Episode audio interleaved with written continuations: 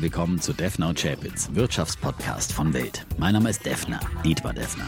Mein Name ist Chapitz, Holger Chapitz. Die im Podcast besprochenen Aktien und Fonds stellen keine spezifischen Kauf- oder Anlageempfehlungen dar. Die Moderatoren und der Verlag haften nicht für etwaige Verluste, die aufgrund der Umsetzung der Gedanken oder Ideen entstehen. Episode 300, lieber Defner. Und ich wollte Yeah. mal sagen, Tusch, die große, die große Jubiläumsfolge. Wir haben ja angefangen am 8. Mai 2018. Es ist genau fünfeinhalb Jahre her, dass wir hier Woche für Woche debattieren und um die, ich glaube, um die, um die Wahrheit Die streiten. Wahrheit, ja. Nichts Und- Geringeres als Ja. die Wahrheit. Ja. und drunter machen wir. Nein. Und heute zur Jubiläumsfolge wollen wir natürlich bei dieser Wahrheitsfindung haben wir ein paar Wahrheiten gefunden und die wollen wir euch heute präsentieren. Bleibende Wahrheiten sozusagen. Bleibende ja, Wahrheiten, Oder ja. bleibende Lehren oder bleibende Irrtümer. Obwohl wir, an den wir, Börsen- wir wollen ja auch über unsere eigenen Lehren reden. So ist es. Ähm, also was wir auch gelernt haben, denn es ist ja quasi ein gemeinsames Lernen hier. Ja? Ein, ein Mhm. Learning ist ja nicht so, wir sind hier die, die Frontalunterrichter, sondern Nein. Mhm. wir lernen gemeinsam, in guten wie in schlechten Börsenzeiten. Und das mit unserer Gemeinde, mit der Dudes-Gemeinde genau, mit zusammen. der Dudes-Gemeinde, ja, die uns auch weiterhilft. Ja? So ist es. Ja Und man kann ja Theorien nie bestätigen, sondern nur ähm, falsifizieren. Das wissen wir ja seit Karl Popper. Und insofern ähm, können wir natürlich jetzt nicht sagen, dass wir jetzt hier die ultimativen Wahrheiten bringen. Möglicherweise wird die eine oder andere Wahrheit dann doch irgendwann auch von der Börse mal abgeräumt. Aber wir versuchen trotzdem heute das, was wir in fünfeinhalb Jahren hier zusammen erstritten, erarbeitet oder was auch immer haben, euch zu präsentieren. Und am Ende sollt ihr aus diesen Wahrheiten zu finanzieller Freiheit Das ist Komm.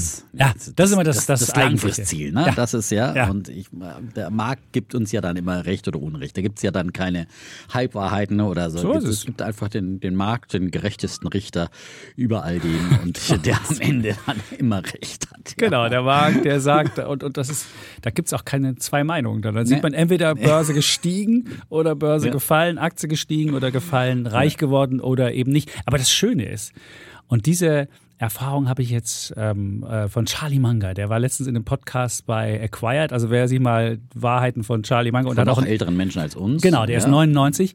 So und der hat gesagt, der hat gesagt, man muss im Leben nur einmal reich werden. Und deswegen muss man gar nicht so gierig sein und jeder, jeder Situation hinterherrennen. Also FOMO, es wäre auch eine von meinen Thesen, jetzt bringe ich sie hier schon vorab, dass man FOMO eindämmen sollte.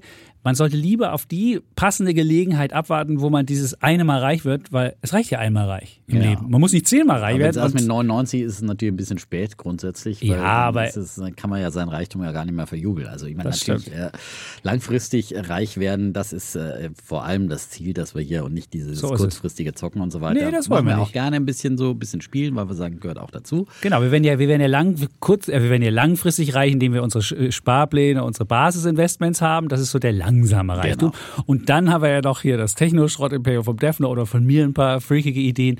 Und da versuchen wir auch so ein paar Sprengsel und vielleicht ist da der kurzfristige Reichtum auch drin. Oder auch nicht. Aber, Aber Aber bevor wir jetzt wirklich zu viel vorwegnehmen, Ja. machen wir es wirklich geordnet, ja. Wollen also wir. heute kein, kein Thema, sondern eben nur und unsere auch kein unsere- Bulle und kein Bär. Kein Bulle und Bär, sondern, äh, sondern unsere großen Lehren und äh, Credos, unsere Glaubensbekenntnisse. Credos? Ja, Credi? Credi? Ich weiß nicht, was ist die Mehrzahl von Credo? Credibiles. Gut, okay. Ich würde sagen, am Anfang kommen die, kommen die drei Glaubensbekenntnisse. Also die Defner und Chapitz beide schon seit Folge 1 eigentlich haben. Wo Und wir dann- uns auch einig sind. Ja? Wo wir uns also einig In sind. vielen sind wir uns uneinig, aber in den ganz großen, grundlegenden Dingen, So ja, da sind wir uns einig. Und wenn wir beide uns einig sind, haben wir meistens recht. Ja? Gut, dann bitte. Also dann würdest du mal jetzt Credo Nummer 1. Credo Nummer eins. Ja, bitte. Er begleitet uns von Anfang Ja. an und wir predigen es in vielen Sonderfolgen. Der ETF-Sparplan ist das Basisinvestment schlechthin. Er ist bewährt in allen Börsenphasen. Möchtest und, äh, besingen? Möchtest du ihn be- besingen? Ja, Das Maß haben, der Dinge? Ja, das Maß der Dinge. Und wir haben legendäre Einführungsfolgen gemacht. Mhm. 244. 244, die rate ich dir. So ist es. Das Oder Folge unser 85, aktuelles- das war die ältere. Genau, die Ja. 85, das war äh, Kultstatus hatte die, ja. So ist es. Als wir grundsätzlich erklärt haben und immer noch von bleibender Aktualität, also Mhm. wer sagt ETF-Sparplan noch nie gehört, ja. 244, das Wer rate ich dir. da reinhören, das und wer uns noch jünger hören will, macht es mit der 85. Genau. Beide Folgen Genau. führen zum finanziellen, äh, zur finanziellen Freiheit. Das Genau. können wir schon mal sagen. Und die, die 244 ist ein bisschen mehr geupdatet, aber da hat sich nur nuancenweise was verändert, was So sich halt am Markt verändert geändert hat. Aber im Prinzip von den Grundwahrheiten äh, sind das die Wahrheiten, ähm, die auch die, die Motivation, äh, um es zu machen. Da haben wir ja wirklich versucht zu sagen, hallo Leute, macht den ersten Schritt, ja, zöger nicht lange, lest keine 20 Bücher, sondern fangt einfach nicht. an. Ja, fangt so einfach an und mit kleinen Beträgen. Und das muss man sagen, es ist in dieser Zeit ja immer leichter geworden, dank der Neo-Broker ähm, ja. konnte man mit immer geringeren monatlichen Beiträgen einen ETF-Sparplan starten. Mittlerweile mit einem Euro im Monat kann so man eben einen ETF-Sparplan starten. Und es gibt wirklich dann keine Ausrede mehr gibt für niemanden, ja, zu sagen, ich habe nicht so viel Geld und so weiter, sondern man kann einfach anfangen. Mhm. Und, äh, und das ist dann eben der erste Schritt und ein, ein Schritt zu kontinuierlichen Schritten zum Reichtum. Und dann schafft man es über Jahrzehnte wirklich. Das ist der langsame Reichtum. Ich, würd, ich, würd, ich habe es mal ausgerechnet, den Rang langsam. Wer jetzt seit der ersten Folge Defner und Chapitz, Mai 2018. Man muss sich so ein bisschen einschwingen, wer dann gesagt hätte, okay, am 31. Mai beginne ich mit meiner ersten Sparplanrate und ich zahle dann 100 Euro ein und das monatlich. Und wenn ich das gemacht habe, monatlich 100 Euro eingezahlt in einen ETF-Sparplan, haben wir jetzt 66 Monate haben wir eingezahlt. Mit 66 Monaten, ja, da fängt du? der Sparplan an. Das ist nämlich fünfeinhalb Jahre. Das ist nämlich genau 66, ah, 66. Monate. Also das haben wir. Hallo, Glückszahl. Wir haben also dann 6.600 Euro eingezahlt und wir haben jetzt einfach mal einen einfachen genommen und zwar in den MSCI World haben wir investiert. Das ist ja der Schwellenländerindex. Klar, Amerika ist übergewichtet, 68 Prozent. Ich habe jetzt mal mit einem konkreten ETF gerechnet, nämlich mit dem iShares Core MSCI World. Ich würde jetzt auch die WKN nennen, damit keiner sagen kann, ich habe hier eine Ausrede, ich kann das nicht. A0R PWH. Und wenn man das gemacht hat, hat man aus seinen 6.600, die man regelmäßig eingezahlt hat, 8.207 gemacht. Und das ist, wenn man es jetzt ausrechnet auf die Rendite, auf eine jährliche Rendite, es ist eine PA-Rendite von 7,8 Prozent. Klar, Jetzt muss man auch noch Steuern zahlen, die bei einem tesorierenden ETF gar komisch funktioniert. Das ist ja dieses neue äh, Steuergesetz. Da wollen wir jetzt nicht drauf eingehen. Also es wird natürlich noch, die 7,8 ist jetzt äh, ohne Abzug von Steuern, aber trotzdem 7,8 Prozent. Und das in diesen schwierigen Zeiten mit Kriegen, mit Pandemie, mit Wirtschaftskrise, mit was da toll, was alles. Alles dabei und trotzdem 7,8 Prozent. So. Also ETF-Sparplan, Maß der Dinge. Das Schöne ist, Sparplan, regelmäßig sparen, muss ich nicht überlegen, wann gehe ich da rein, wann gehe ich da raus, sondern einfach regelmäßig diszipliniert. ETF, kostengünstig, weltweit gestreut. So, genau. die Kombi ist das Maß der Dinge. Und Punkt. Äh, was wir als Produkt ja oder als Index empfohlen haben ja. von Anfang an war eigentlich immer der MSCI ACWI oder alternativ äh, von FTSE FTSE All World. Äh, das sind äh, beides äh, Indizes, die bei sehr vielen ähm, Emittenten von ETFs eben zu haben sind. Und das sind jetzt beides äh, eben ETFs, die nicht nur wie der MSCI Welt in die Industrieländer investieren, sondern wo auch kleine Anteile an Schwellenländern mit dabei sind. Nicht genau. allzu groß, sodass man jetzt nicht jetzt äh, sagt, ich habe so jetzt groß ein riesiges China-Risiko, China ja.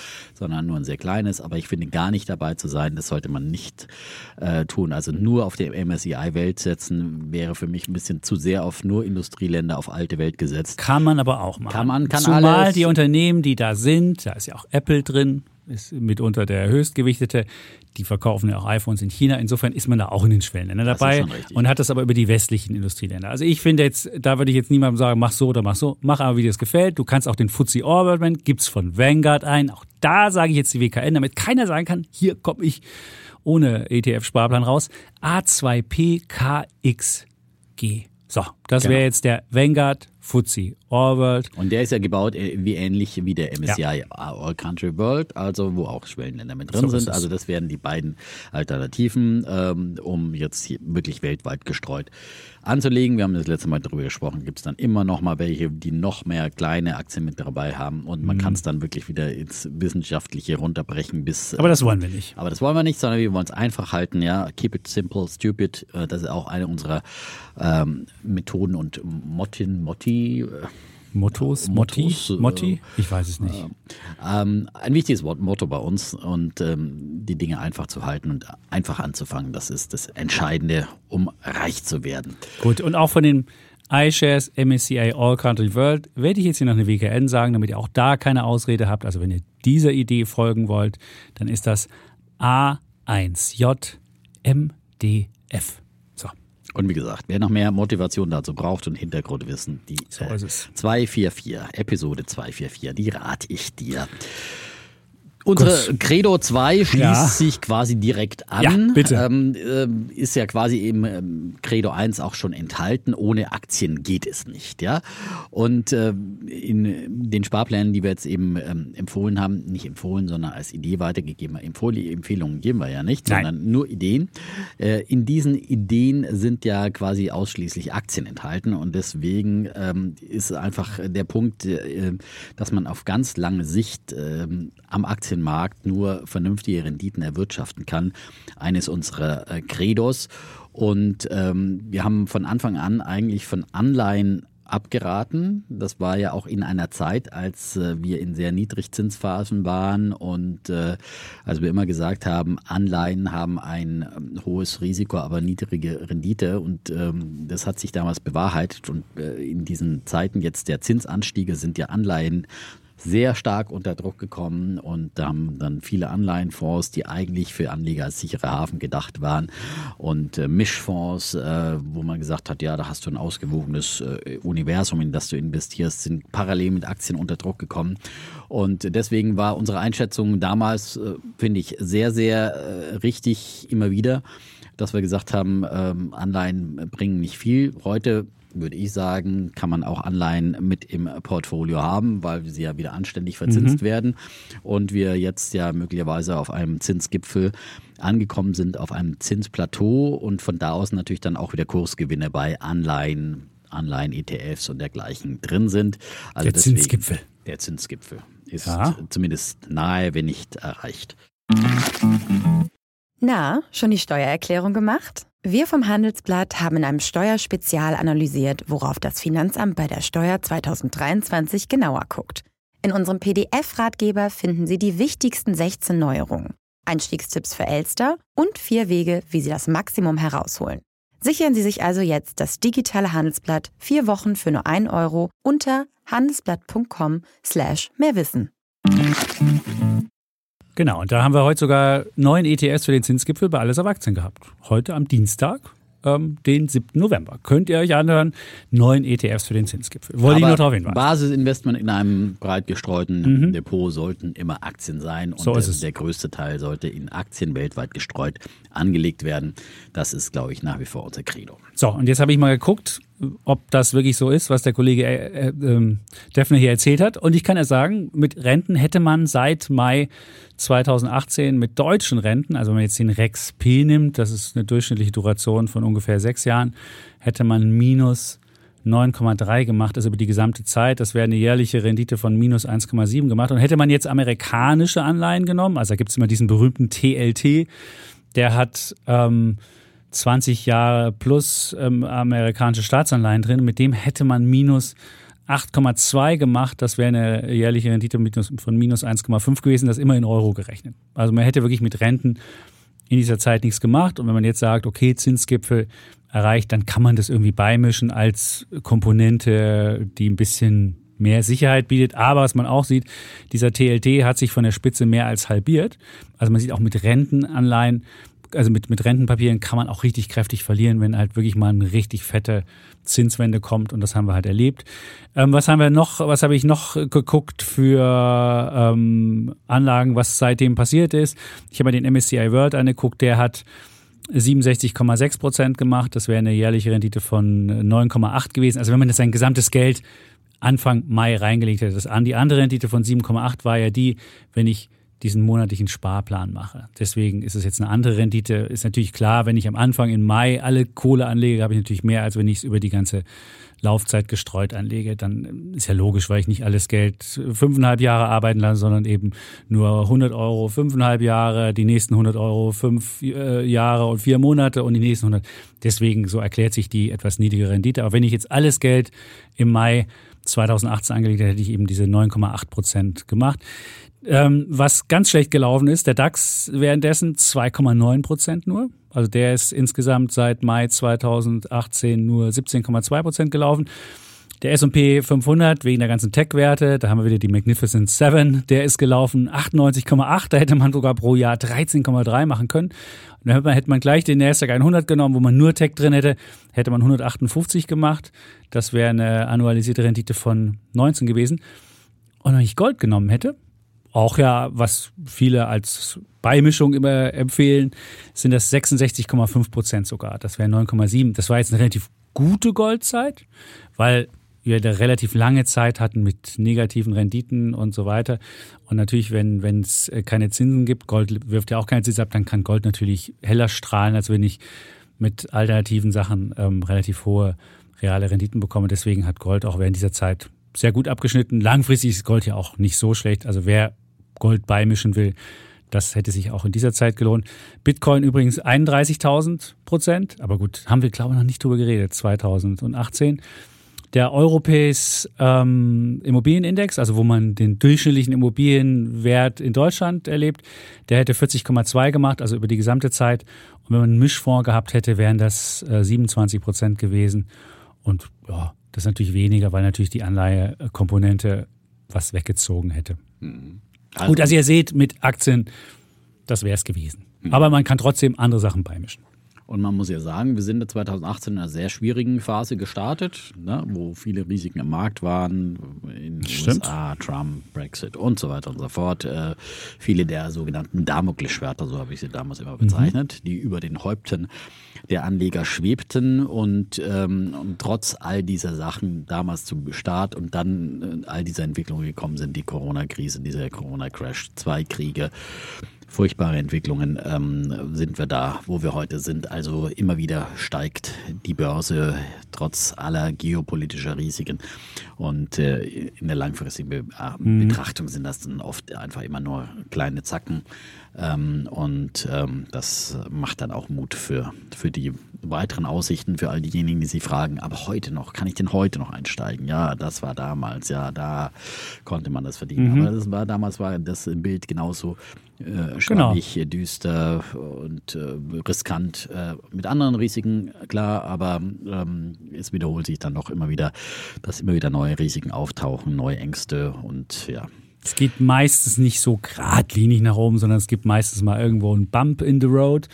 Und auch 2018 war ein Minusjahr, minus 5,1 hat da unser, ähm, unser, unser MSCI World ETF gemacht und 2022 war auch ein Minusjahr, minus 13,6. Aber was man an diesem MSCI World sieht, der ist halt so breit aufgestellt, dass er nie so ganz fett verliert. Der DAX hat ja mal in schlechtesten Zeiten auch mal 70 Prozent verloren und der MSCI World hat in den, hat in den aller, aller, aller, aller schlechtesten Jahren, glaube ich, 2009 minus 40 oder minus 45. Aber auch das hat er wieder ausgeglichen und ihr müsst immer wissen, wenn ihr einsteigt, dann kann es euch sogar nur recht sein, wenn es erstmal runtergeht, weil ihr dann ja günstig an die Aktien rankommt. Dann ist es sogar noch günstiger, wenn man mit günstigen Kursen rankommt. Nur wenn man natürlich kurz vorm ähm, Aussteigen ist oder einfach an sein Geld ran will, dann ist es natürlich Mist, wenn dann die Börsen runtergehen. So, ja. haben wir das auch erklärt? Also ohne Aktien geht's nicht. Credo Nummer zwei. Und jetzt kommt Credo genau. Nummer drei. Genau. Defner. Und das ist ganz wichtig äh, für alle Diskussionen, die wir hier führen, für die Geldanlage wie für alles andere, das ja. wir besprechen, gesellschaftlich, politisch. Und wir haben ja viel gestritten hier und mhm. sind uns doch aber in den großen Grundlinien einig, dass wir sagen, Freiheit und Verantwortung gehören zusammen und Handeln und Haften gehört mhm. ebenso zusammen. Also beides bedingt einander und wir sind hier für die Freiheit ganz klar und äh, klar diskutieren wir manchmal, ob man ein bisschen mehr Vorschriften oder ein bisschen weniger Verbote braucht oder äh, wie wir das diese Freiheit dann am besten auch, ähm, sagen wir, ähm, Regeln. Ja? Genau. Es gibt die und eine, die, das eine Freiheit, Freiheit kann ja des anderen genau, Einschränkung auch sein. Ja deswegen Punkt, ist es auch eine Abwägung. Die Freiheit äh, des ja. einen endet da, wo die Freiheit des anderen beginnt. Ja, und deswegen mhm. äh, gibt es nicht die absolute Freiheit für jeden Einzelnen, sondern es gibt immer nur ein höchstes Maß an gemeinsamer Freiheit, mhm. die man in einer Gesellschaft dann äh, sozusagen erleben kann. Und deswegen müssen wir uns dann immer wieder auch mal streiten, wie wir diese Freiheit dann auch, ähm, äh, auch ähm, ja, organisieren. Ja, wir organisieren Freiheit. Ja. ja. Ähm, Aber wir sind, ich muss sagen, das ist uns nicht so geglückt. Also was wir geschafft haben, wir haben ja während der Corona-Zeit, das ist ja auch unser Verdienst mit, dass viele Leute an die, an die Aktien, an die, an die Börsen gekommen sind, viele junge Menschen auch angefangen haben und festgestellt haben, dass man das machen muss. Das ist gute Glück. Mhm. Aber unser letztes Ziel, was ja auch mit der Gesellschaftsform des Kapitalismus mit zusammenhängt, die, die ja auch äh, diese Werte mit in hat. Da sind wir nicht so erfolgreich gewesen. Naja, wenn du Freiheit, Verantwortung, Handeln, Haften, wir haben schon einen großen so, Staatsglauben, ja, ja. die Leute haben mehr Vertrauen in den Staat, ja, wollen eher sich in, als Beamte irgendwie betätigen als als freier Unternehmer und so weiter. Mhm. Und da muss ich sagen, das finden wir natürlich eine missliche Veranstaltung. Genau, da, da müssen wir noch was tun. Da müssen wir noch was tun. Ja, da müssen wir was tun. Gerade bei der jungen Generation, auch bei der äh, Generation Z. Ähm, äh, erstaunlich eigentlich, obwohl ja man ja auch in der Corona-Zeit gesehen hat, wie erfolgreich äh, mhm. auch Startups sein können, wie erfolgreich äh, Börsenunternehmen sein können und so weiter, dass da nicht einfach mehr die Lust gewachsen ist, irgendwie auch selber Unternehmer zu werden, Startup zu gründen. Natürlich wurde es jetzt in den letzten Jahren wieder etwas verleidet, weil die Rahmenbedingungen auch schwieriger geworden sind. Ähm, gab natürlich auch wieder ein Startup-Sterben, natürlich durch die Finanzierungsbedingungen und so weiter, was die Börse gedrückt hat. Jetzt hat ähm, gerade natürlich bei, bei Startups äh, noch stärkere ähm, Einfluss, äh, stärkeren Einfluss gehabt und so weiter. Aber trotz allem ist natürlich gerade in Deutschland ein bisschen so eine Mentalität da, dass man einfach sehr auf Sicherheit geht und sehr ja, staatsgläubig ist und ähm, sehr kapitalismuskritisch. Das ist, äh, hm. das ist so ein bisschen schade, dass das uns so innewohnt. Und ich weiß auch immer nicht, woher es In kommt. Deutschland ist es, nee, gibt es ja eine Umfrage, der Kollege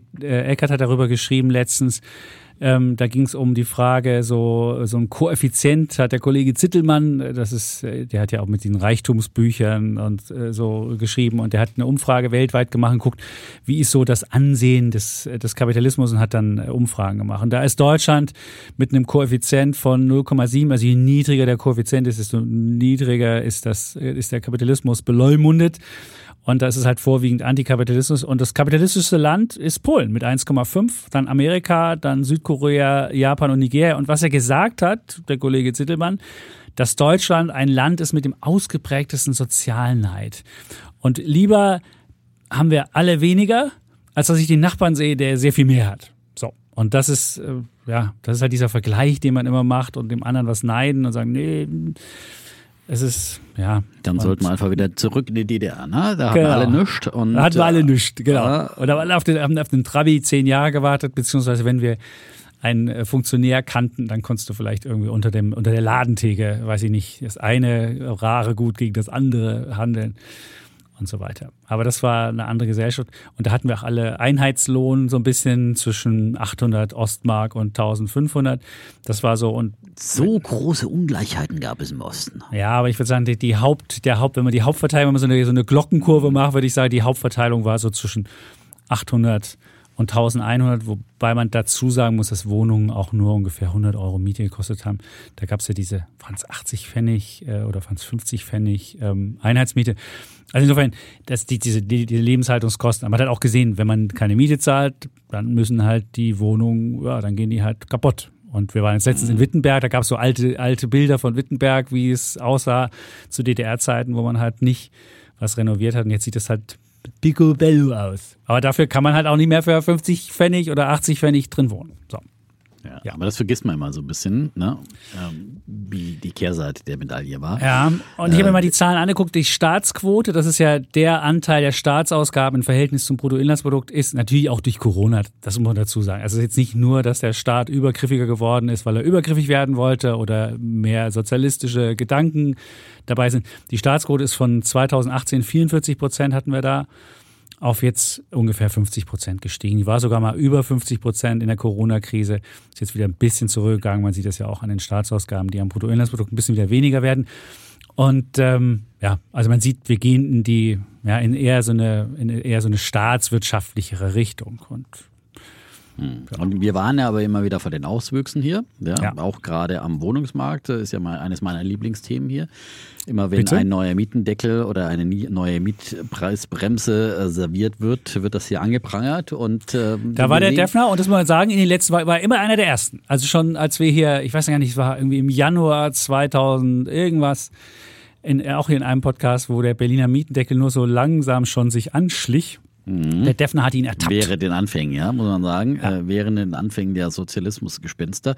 Aber wir sehen ja heute, dass auch dieser Mietendeckel, der dann zwar schnell wieder kassiert wurde, aber verheerende Wirkungen hat bis heute auf dem Berliner Wohnungsmarkt, weil jetzt gibt es einfach keine Wohnungen mehr. Natürlich gibt es auch andere Ursachen, dass äh, die, die, die Zinsen gestiegen sind, die Baukosten gestiegen sind und so weiter. Aber vieles, was damals eben nicht gebaut wurde, nicht investiert wurde, weil Leute eben verschreckt waren von dieser Sozialismuspolitik, wo sie gesagt haben, Moment mal, wenn ich hier nicht irgendwie wenn hier meine Miete noch gesenkt wird, was damals ja tatsächlich der Fall war, in einem laufenden Mietvertrag, wenn in äh, Verträge eingegriffen wird, mhm. ja, wenn es überhaupt keinen Bestandsschutz, keine Vertrauensgarantien mehr gibt, ja, dann will ich da nicht mehr investieren. Und das hat garantiert viele, viele, vor allem aus dem, aus dem Ausland, wo auch immer her, abgeschreckt. Und wie gesagt, diese Wohnungen, die nicht gebaut wurden damals, die fehlen heute.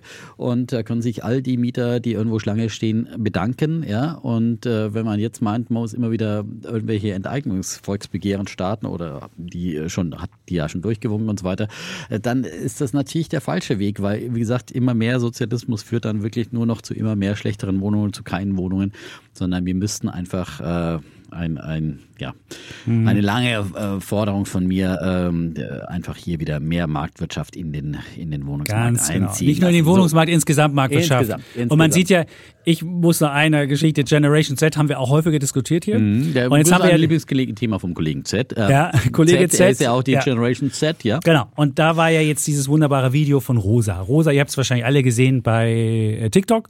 Die hat ja vom größten Zusammenbruch ever erzählt und das ging darum, dass sie jetzt 30 Tage Urlaub im Jahr hat und arbeiten musste und 36.000 Euro brutto verdienen sollte. Und sie sagt, das schiebt dann so, wachen, wann wachen wir endlich alle auf und checken, dass wir einfach nicht mehr arbeiten gehen sollen und hat dann Hashtag Kapitalismus dran geschrieben. Da muss ich sagen, A, 30 Tage Urlaub ist sogar 10 Tage mehr, als es gesetzlich vorgeschrieben ist. Wir haben in Deutschland nur 20, also hat sich schon mal 10 Tage mehr Urlaub, als sie überhaupt bekäme. Und ich glaube, 36.000 verdient heute mit jemandem mit Abitur und mit, mit vollem Studium, da gibt es sogar schon höhere Einstiegsgehälter. Und das hat der Markt wirklich geregelt. Also muss man sagen, Rosa, ich weiß nicht, wo du dich beworben hast und was du jetzt äh, machst, aber es gibt mehr für 36.000. Und jemand, der so ein Video machen kann und so einen Zusammenbruch ähm, darstellt, der kann sicherlich mehr rausholen als das. Es wären jetzt, wenn man 36.000 auf netto umrechnet, wären es immerhin 27.271. Das macht pro Monat 2.273 Euro. Da könnte man auch für leben, jetzt nicht fürstlich und könnte sicherlich nicht jede Woche irgendwie ähm, ein Ereignis in irgendeiner Stadt äh, bewundern und dahin fliegen. Aber trotzdem, auch selbst mit den 36.000 könnte man was anfangen. Also jetzt gleich den Kapitalismus dazu zu verdammen und zu sagen, wir brauchen Sozialismus, da kann ich dir nur sagen, im Osten, da war es zwischen 800 und 1200 DDR-Mark. Und da hast du zwar die Milch für 66 Pfennig bekommen, aber die war total wässrig. Und wenn irgendwann die Kuh keine Milch mehr gegeben hat, dann wurde die eben noch wässriger. Dann hat sie nur noch 0,1 Prozent Fett drin. Das wollte und wenn du das in, in, harte Devisen tauschen wolltest, also in D-Mark zum Beispiel, ging nicht. Ne, es ging nicht, aber ging auf dem nicht. Schwarzmarkt oder sowas. Ähm, aber, aber da hast du eins zu, weiß ich nicht, äh, teilweise eins zu 50, eins zu, weiß ich, völlig absurde Sachen. Und im Osten gab es ein, wenn du dann mal, ich habe ja damals meine Musikkassetten immer gekauft von BASF und da musste ich in den Intershop gehen und musste mir vor, wusste vorher die Westmark, die ich von meinem Onkel bekommen hatte, in Forumchecks umtauschen. Auch das war eine Sache, damit der Staat schon das Geld vorher hatte, als, äh, als ich das dann ausgeben konnte. Und dann bin ich dann in den Intershop gegangen, im Hotel Merkur, Merkur in Leipzig. Da bin ich jetzt, als wir Fahrradfahrt gemacht haben, sind wir abgestiegen, haben uns Hotel Merkur mal angeguckt. Und da war der Intershop immer drin. Und liebe Rosa, ich würde sagen, die Zeit Sozialismus, den möchtest, die möchtest du nicht zurückhaben. Das wollte ich nur aus eigener Erfahrung sagen, dass es nicht das Schlaraffenland ist. Muss man immer wieder daran erinnern, weil ja. im Nachhinein wird ja nostalgisch immer wieder alles verbrämt und dann na, gesagt, ja, und wir waren ja alle so gleich und es war so stressfrei und wir hatten alle Wohnungen und, und, und, und. Ja. Ich kann aus der Erfahrung sagen, ja, es war so. Also wenn du jetzt, ich, Problem war, dass ich keine Jugendweihe gemacht hatte und damit auch bestimmte Berufe für mich nicht offen standen und ich auch kein Abitur machen konnte. Auch das muss man der lieben Rosa sagen. Also das war auch nicht so ein, einfach zu machen und ähm, klar, wenn du jetzt sagst, ich will für nichts verantwortlich sein und der Staat soll mir meinen Job organisieren und das, und das lief natürlich ganz einfach. Da musste ich keine Bewerbung, also ich musste schon Bewerbung schreiben, weil ich musste ein Unternehmen finden, was akzeptiert, dass ich Westverwandtschaft hatte und habe dann irgendwie einen, Vor, äh, hab dann irgendwie einen Facharbeiter für Datenverarbeitung gelernt und musste oh. da aber bei verschiedenen Firmen vorsprechen und dann meinte eine, ich müsste jetzt meine, meine Westverwandtschaft mal sofort aufgeben hier und müsste mich hier dafür sagen, nee, dann lieber doch woanders anfangen zu arbeiten. Aber es war schon so, dass die Leute einfach irgendwie einen Beruf zugewiesen bekommen, hast halt gearbeitet und fertig, hast halt deine 800 bis 1100. Das war natürlich einfacher. Wer jetzt keine Bewerbung schreiben will und sich nicht darum kümmern will, war jetzt auch nicht so, dass es Massenarbeitslosigkeit gab. Da gab dann halt einfach nur, haben die Leute halt nichts gemacht oder sind halt irgendwie nur nach einem halben Tag nach Hause gegangen oder waren halt ähm, Window unemployed, das haben wir aus dem Fenster geguckt, haben dafür trotzdem Lohn bekommen. Aber der Laden ist am Ende auch zusammengebrochen, weil es funktioniert ja auch nicht. Also Rosa, der Sozialismus in seinem Lauf, das war's nicht. So. Und deswegen Hashtag Kapitalismus, wann wachen wir endlich auf, äh, dass wir arbeiten müssen. Und das Schöne ist ja, dass jetzt Fachkräfte so rar sind, und ich sehe es ja auch hier im Verlag, welche Fachkräfte rar sind und bei welchen äh, weniger Fachkräftemangel herrscht, die werden wirklich umsorgt. Da hast du wirklich eine, selbst hier in einem Konzern hast du Clubmate im Kühlschrank stehen, hast das gesamte Programm mit der mit dem Obstkorb und äh, das äh, den Free Lunch und weiß ich nicht was. Also da da macht der Markt schon das Positive, dass nämlich Fachkräfte, die rar sind, auch ordentlich bezahlt werden und auch ordentlich behandelt werden. Und jetzt gleich gar nicht mehr arbeiten zu wollen, ist, glaube ich, nicht die Lösung. So. So. Das, das war jetzt das, die, das äh, Wort zum drei, Sonntag. Drei Credos mit äh, ähm, abschweifenden. Ähm, das war nicht abschweifend. Ich habe nur gesagt, was der Sozialismus war. Stimmt, nee, das war nicht abschweifend. Nein, also warum? Nein, nein. Äh, ist Freiheit nicht, der Kapitalismus wieder, hat sicherlich auch genau, negative Sachen. Absolut, absolut. Nein, und wir müssen ihn bremsen. Wir müssen Externalisierung, ja. also dass, dass, wir alle irgendwie unseren CO2 in die Luft boosten. Das kann natürlich nicht sein, dass es frei ist, sodass wir jeder im, im, die, die Fische leer fischen, die Meere leer fischen können. Das darf auch nicht sein. Da muss es Preise für geben. Das muss man irgendwie machen. Klar, aber dafür gibt es Preise und dafür genau, kann man, das, das kann man lösen fordern wir alles. ja auch immer ja, hier ne? also und sagen, das ist eigentlich die beste Methode, um, um all die Probleme um in den Griff zu bekommen, dass wir, dass wir alles bepreisen. Genau, ja. dass wir die Dinge bepreisen. Ja? Und durch kluge Lenkungspolitik über Preise dann eben Politik machen. Mhm. Ja? Und äh, dann regelt sich das Ganze wieder auf kapitalistische Weise. Aber das sind die, die richtigen Anreize. Ja? Und dann kann jeder sein Geld äh, und seine Emissionsrechte, was auch immer, dann entsprechend ähm, ausgeben, verwenden, wie er möchte. Und es gibt Länder, die hier nur zehn Tage Urlaub haben gesetzlich. Kanada gehört dazu. Ich hätte jetzt nicht, für Kanada denkt man immer, das sind die Guten. Zehn Tage Urlaub nur. Ja, in und wir haben jetzt auch nicht recht viel mehr. 15. Also, und jetzt in, in Kanada sind Freunde jetzt nach Kanada gegangen und die meinen, das Land wäre noch bürokratischer als Deutschland. Wenn du da keine Sozialversicherungsnummer hast, weil du halt als Deutscher da jetzt, die sind Diplomaten und wohnen da jetzt, ähm, und was die für eine Bürokratie erleben, wenn sie was machen wollen, da wäre Deutschland dagegen auch ein unbürokratisches Land. Also selbst mhm. äh, Länder wie Kanada, es gibt noch Länder in der Welt, die noch bürokratischer sind als wir über die deutsche Bürokratie schimpft, das geht ja, noch schlimmer. Es kommt darauf an, dass die Bürokratie funktioniert. Ne? Dass man jetzt äh, ja, eine Sozialversicherungsnummer verlangt, das finde ich ja schon mal richtig. Nee, aber wenn du sie nicht hast, dann kriegst du halt nichts mehr. Dann kannst du musst halt zu jedem Kram machen. Ja, ja, klar, aber meine, das ist ja schon mal. Ich bin Diplomat, komme in ein Land und kann nicht meinen Handyvertrag abschließen. Bitte Sie. Nein, aber du bist, du bist ein Diplomat, gehst in ein Land und kriegst keinen Handyvertrag und musst da über einen Monat warten und kriegst das nicht und das nicht. Äh, nee.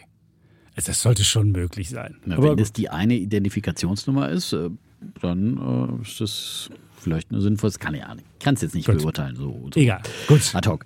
Ähm, so, wir kommen, machen wir weiter mit unseren Lehren. Also wie ja, gesagt, bitte? wir haben, das sind jetzt so unsere Basis, äh, Credos, Credi. Äh, ich gucke jetzt mal nach, was es heißt. Ähm, du kannst mal dein erste. Ich fange mal mit, mit, mit der ersten Lehre an. Ähm, die ist so ein bisschen aus der aktuelleren zweiten Hälfte dieser Podcast-Geschichte, ähm, nämlich Never Fight the Fed. Spekuliere niemals gegen die US-Notenbank. In dem Fall gegen alle Notenbanken, aber der, die Börsenweisheit ist halt eben Never Fight the Fed oder Don't Fight the Fed, sagen andere. Ähm, es geht also darum, dass man nicht gegen äh, eine Notenbank wetten soll, weil das immer nach hinten losgeht und sich nicht äh, dagegen stemmen sollte ähm, als äh, kleiner Anleger. Und äh, mir ging es ja so, dass ich schon durchaus immer wieder damit gerechnet habe, dass Zinsen steigen werden, dass äh, Notenbanken die Inflation, die ja aufkam, mit Zinsanhebungen bekämpfen wird wird. Und ich glaube, bei unseren Zinswetten, da sah, lag ich immer besser.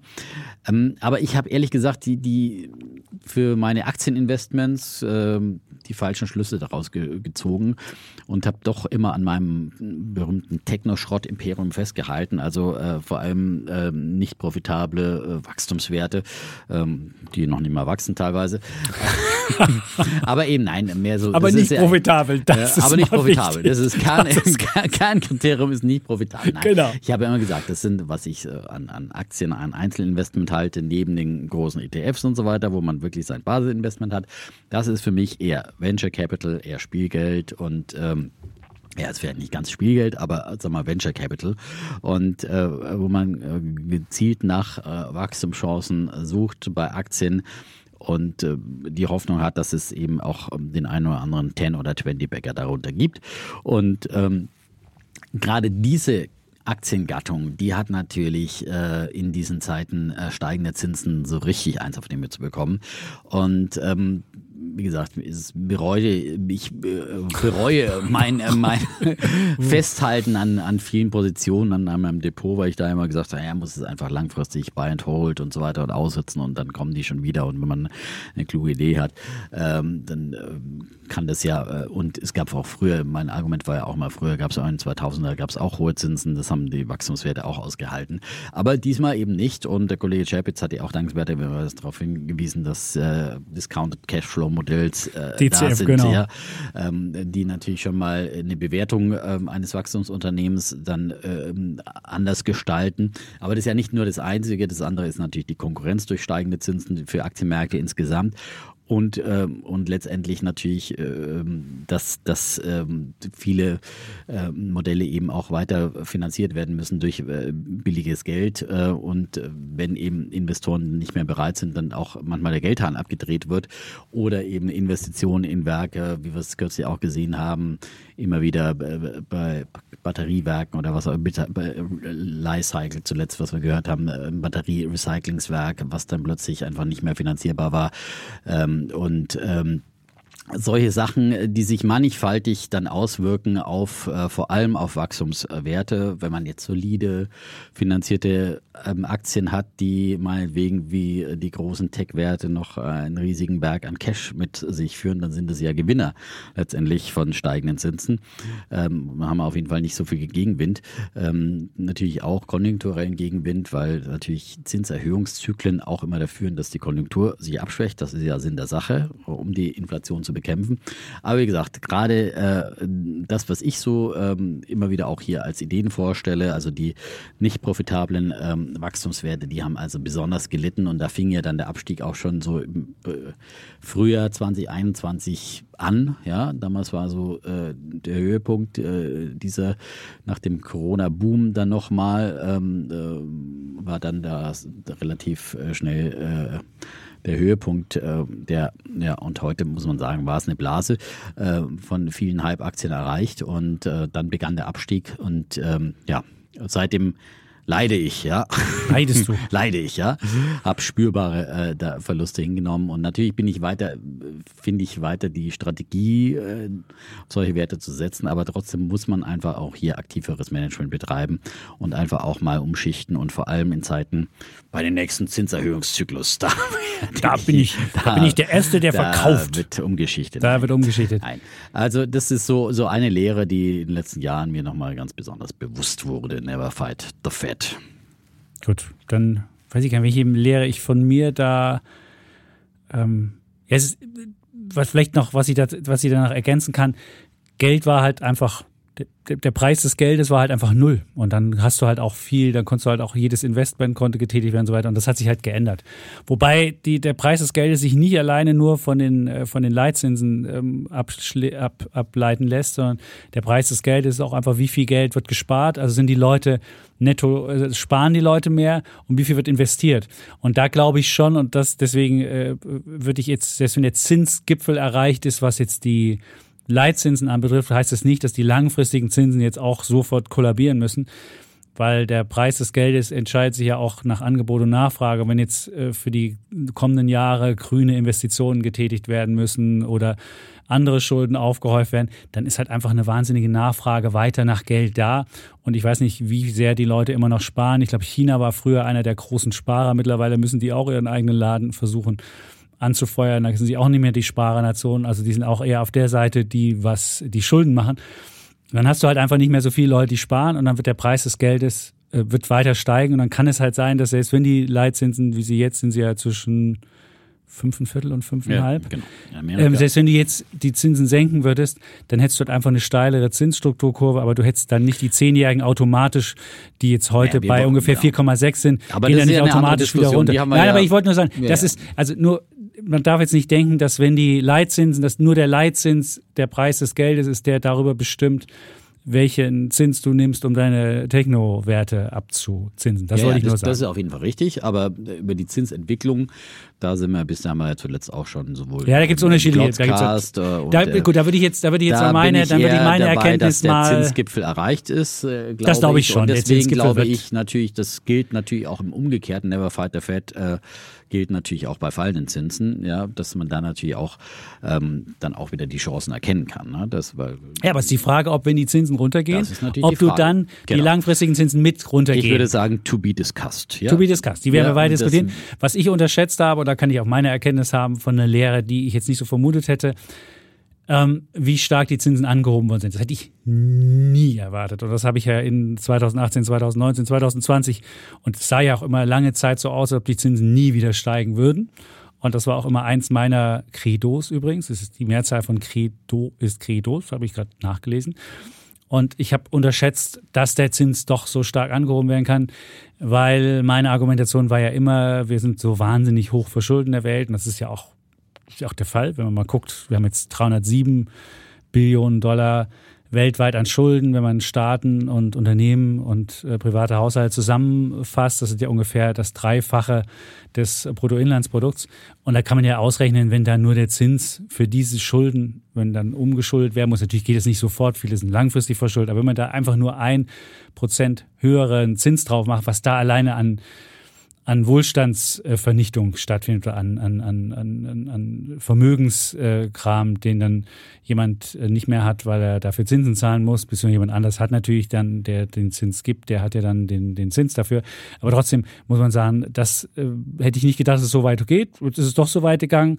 Jetzt bin ich gespannt und deswegen war auch immer meine Idee, dass wir schneller wieder Zinsen senken müssen. Es war ja im Frühjahr so, als wir die, ähm, Frühjahr 2023, als wir die erste Bankenkrise in Amerika hatten und da ähm, die Silicon Valley Bank pleite, hätte ich ja viel eher gedacht, dass wir da die Zinsen senken müssen. Dann hat die aber die, die fährt ja dann so ein, ja, würde ich mal sagen, so ein Bankenrettungsprogramm mit Staatsanleihen extra ähm, bewerten und so weiter eingeführt. Das hat dann geholfen. Hätte ich nicht vermutet, hätte gedacht, das müsste man auch die Leitzinsen noch ähm, senken. Jetzt bin ich mal gespannt, wie lang der Zins so hoch sein kann. Aber auf jeden Fall habe ich unterschätzt, dass der Zins so hoch überhaupt. Und das, obwohl kann. er immer gerufen und geschrieben hat, der, der Schuldensühner, die Zinsen müssen steigen. Ja, die Leitzinsen ja, müssen steigen, ja, ja klar. Ja aber wenn du halt zu spät kommst, und das ist aber auch das, da hatte ich ja gar nicht so unrecht, wenn du zu spät kommst, musst du halt viel drastischer gegen, weil der, der, der, die Inflation schon viel stärker sich in der Ökonomie festgesetzt hat und du viel stärker erst das wieder kaputt hauen musst ja, mit dem Hammer draufhauen musst. Aber wurde vor allem getrieben durch zwei Sondereffekte, durch äh, die Corona-Pandemie und die folgenden Lieferengpässe, die es dann überall gab auf der ganzen Welt und dann durch den Krieg in der Ukraine, der die Energiepreise einfach in die Höhe geschossen hat, ja, das katapultiert hat, ja. Und das waren die, die wesentlichen Treiber natürlich für die Inflation und äh, deswegen mussten natürlich die, die ähm, Notenbanken auch nochmal so drastisch dagegenhalten. Das muss man schon auch sagen. Auch das können wir weiter diskutieren. Werden wir auch weiter diskutieren. Werden wir weiter diskutieren über die weiteren Zinsentwicklungen, über das, was Notenbanken tun Und sollten. Und über den natürlichen, den natürlichen Zins, den es gibt, nämlich wie teuer ist Geld. Das ist eine der wichtigsten, wirklich, ich glaube, für die, für die kommenden Jahre ähm, für die Geldanlage eine der, der, der wichtigsten Fragen, glaube ich. Wie ja. hoch wird dieser Zins? Kriegen auf wir den wieder auf, auf 1% runter, die zehnjährige äh, ja, deutsche Rate? Bleibt der also dauerhaft also, bei, jetzt haben wir noch nicht mal drei, wir haben in Deutschland immer noch zehn Jahre, immer noch relativ niedrig mit 2,6 oder so. Also immer noch nicht hoch. Und in Amerika haben wir ihn fast auf 5, hatten wir ja sogar kurzzeitig über 5, jetzt haben wir 4,6. Bleibt der so hoch? Also ist das, aber, aber wohin geht der? Das ist, glaube ich, eine der wichtigsten Fragen für die Geldanlage, für die kommenden Auf jeden Jahre. Fall. Aber ich glaube, äh, dass solche Zeiten von Minuszinsen, wie wir sie bei Ja, das Deutschland hatten, also so schnell nicht wieder Völlig sehen werden. absurd. Das waren wirklich äh, historisch einmalige Zeiten. Hast du nur noch in Japan? Hey, gibt's ja noch ein Land? Sogar ein großes. Ist jetzt Ja. übrigens, Japan ist übrigens jetzt, was das Bruttoinlandsprodukt anbetrifft, hinter Deutschland zurückgefallen. Liegt aber nicht daran, dass wir so geil sind, sondern liegt daran, dass der japanische Yen abgewertet hat, weil die halt immer noch Minuszinsen haben und alle Leute sagen so, äh, Yen? Mit einem Minuszins? Was ist denn das komisches? Das wirkt, das fühlt sich ja so 2020 an oder 2018. Und deswegen ähm, ist jetzt Japan, wenn man es umrechnet auf Dollar, sind wir halt an Japan vorbeigezogen. Ist schon witzig. Tja, Ja, aber also bei Zinsprognosen immer besser auf den Defner hören. Der hat Ja. äh, zuletzt immer besser gelegen, aber er hat die falschen Schlüsse daraus gezogen. so. Aber wenigstens habe ich mir zu 0,86 Prozent äh, Niedrigzins äh, die Sparkasse. Und jeder Kunde Wohnung der. Berliner Ja. Sparkasse kann jetzt sagen, danke Defner, dass ich von der Berliner Sparkasse keine Habenzinsen bekomme, weil der Defner noch mit so einem langfristigen äh, Hypotheken Weil alle Ding Kunden der. Berliner Sparkasse an meinem Darlehen Ja, beteiligt sind. genau. So ist es, genau. Ja, die Weil auf der anderen Seite. Die sind Ja, auf der. Passivseite. Du bist auf der Aktivseite. Der Defner ist die Aktivseite mit 0,86. Und ich meine, das kostet ja auch ein bisschen, das zu bewirtschaften, diese, dieser Zins. Und die Kunden mit ihren Konten kostet ja auch ein bisschen was. Da kannst du auch nicht auf der anderen Seite, auf der Passivseite den Leuten irgendwie 5% auszahlen, wenn du der Defner auf der anderen nur 0, wie viel waren es? 86? 0,86, ja. So. Ich habe rechtzeitig darauf hingewiesen, jeder konnte, jeder konnte dieser Idee folgen. Ja, also Und konnte die Kunden der jeweiligen 2000 Bank. Nein, das hat nichts mit, das ist freier Markt, bitte. also bitte. jeder kann da sein Geld leihen und Ja, verleihen, ja, äh, wo er möchte. Ja, das ist. Und kann die. Aktivseite der Bank mit ruinieren. Das ist, äh, das macht die Bank selbst. Die Bank hätte ja auch ähm, entscheiden können. Die Bank kann sich ihr Geld besorgen, am, Mar- am Markt besorgen. Kann es auch einen Treasurer geben, der möglicherweise es abgesichert hat. Vielleicht ist es gar nicht mit, mit äh, den, den normalen passiven Geldern. Vielleicht hat er auch am Markt ganz normal sich gehatcht und hat jetzt äh, riesen Hedge-Gewinne. Wer weiß es? Genau. Wer weiß? Mein Darlehen bestimmt. Ja. Gut. Kommen wir so, zum nächsten. Aber jeder kann, wie gesagt, ähm, die Chancen, die sich in Märkten geben, äh, nutzen. Und das ist das Schöne an einer freien Marktwirtschaft. Mhm. Auch das gehört dazu. Freiheit und Verantwortung.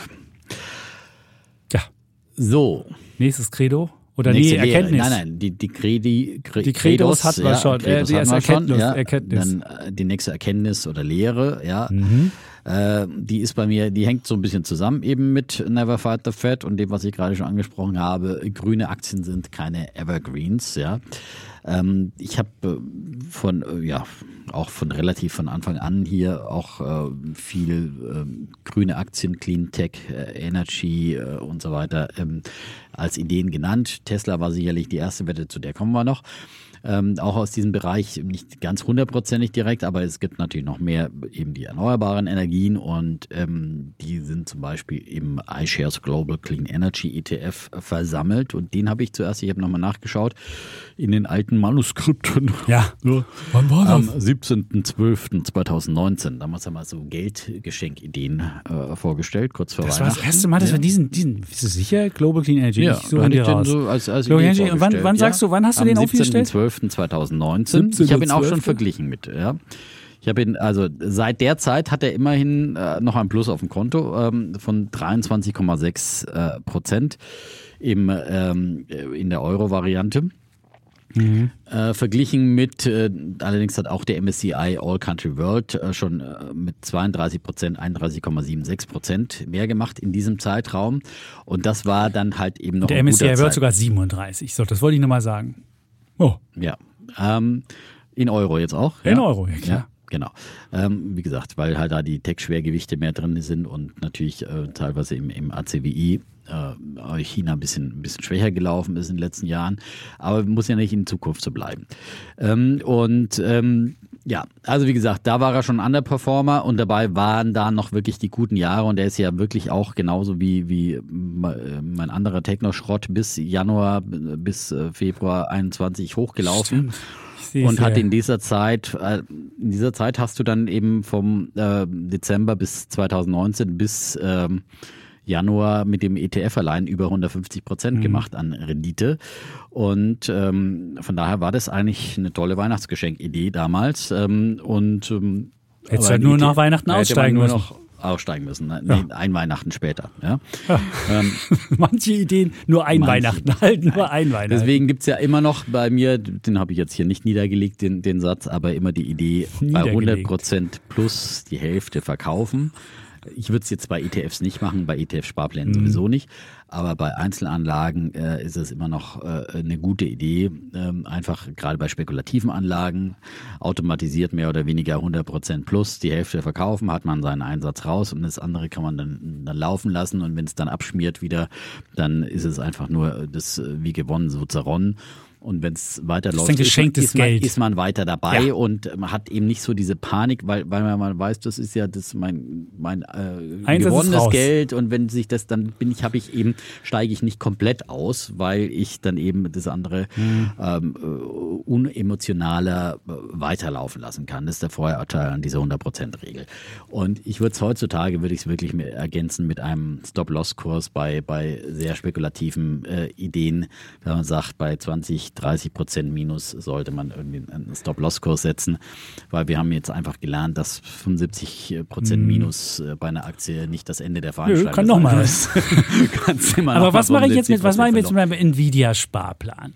Da habe ich genau das Problem. Nee, bei Nvidia habe ich gesagt, 500 äh, Dollar ist, ist Peak und ähm, also ja. der Sparplan ist, ich habe meinen Sparplan und investiere da jetzt Monat für Monat rein. Jetzt wäre die Frage, ob ich den jetzt komplett dann kille oder nehme ich einen Teil raus? Ja, logischerweise, also ich meine, ja gut, klar kannst du einen Teil rausnehmen.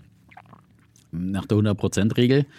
Ähm, Hätte ich, ich habe mehr als 100 Prozent. Ich bin einfach, ich bin grundsätzlich kein Sparplan, Aktiensparplan-Fan, ehrlich Das liebe ich total, weil das hat richtig, das hat sich bei Nvidia richtig gelohnt. Ich hätte ja, mir gewünscht, dass sie noch länger so ist. Weil du zu einem sehr günstigen Kurs äh, eingestiegen ja. bist, als ein Nvidia da, Die ging jedes, jeden Monat bekam ich sie billiger. Und ja, ich dachte so, genau. hoch, sie fällt, schön, kriege ich sie nochmal billiger. Nochmal, nochmal. Und jetzt aber mittlerweile. Bei, bei steigenden Kursen ist es dann irgendwie so.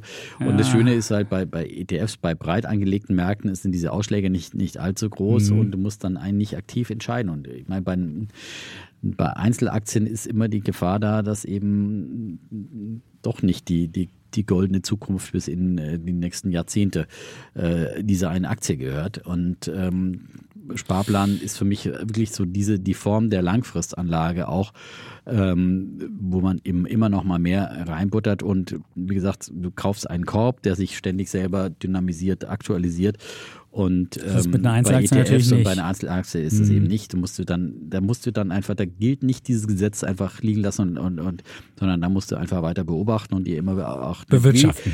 Ob du, ob du jetzt einen Sparplan hast oder einen Einzelpost, macht eigentlich keinen Unterschied in dem Fall, finde ich, bei, bei einer Einzelaktie, sondern du musst halt mhm. immer wieder diese Entscheidung treffen, gilt eigentlich das Kaufargument noch für diese Aktie. Bin ich noch überzeugt, dass das eben die, der Schaufelhersteller der KI ist und der unangefochtene ist und ist KI immer noch das Thema, wo immer noch so viele Schaufeln bestellt werden und wird es auch in einem Jahr noch so sein und ähm, gibt es nicht vielleicht, bauen sich nicht die KI, die anderen Unternehmen ihre Schaufeln selber? Äh, Fragen über Fragen, ja, die man sich immer wieder stellen muss am Aktienmarkt. Das brauchen wir alles beim breit angelegten ETF nicht. Beim Sektor-ETF wie dem äh, Global Clean Energy schon eher, muss man mhm. sich diese Fragen stellen. Das ist auch eben die Lehre aus dieser äh, Lehre, grüne Aktien sind keine Evergreens, ja. äh, wiewohl es ja ein Wachstumsmarkt ist. Ja? Also das, mhm. dieses Beispiel zeigt uns ja auch, man kann einen Wachstumsmarkt, einen wirklichen Megatrend identifizieren und breit darauf setzen und nicht nur ein einzelnes Investment sich rausgreifen, sondern breit gefächert mit einem ETF drauf und kann trotzdem daneben liegen, ja. Und ähm, weil eben nochmal so viele andere Faktoren eben auch diesen Markt bestimmen. In diesem Fall natürlich auch die steigenden Zinsen, die ja vieles dann eben viele äh, Investments in, in, in diesen äh, Klimawandel, den Umbau unserer, unserer Wirtschaft ähm, erstmal auch teilweise ausgebremst haben. Und äh, manchmal sind die Gewinne in der Branche, kriegt halt jemand anders und nicht du als Aktionär. Das ist bei Vietnam so. Vietnam ein wahnsinns aufstrebendes Land und wer einen Vietnam-ETF hat, fragt sich so, da höre ich immer, die sind auch in diesem Kapitalismusindex viel weiter vorne als Deutschland, weil die natürlich in Kapitalismus den, das, das Heil für mehr Wohlstand sehen, was ja auch, wo sie auch nicht Unrecht haben. Aber Vietnam beispielsweise, wenn du den ETF hast, du liest immer nur, wie toll das Land ist, wie sehr der Reichtum da vonstatten gegangen ist. Das gleiche ist in China. Als Aktionär von außen war es leider nichts.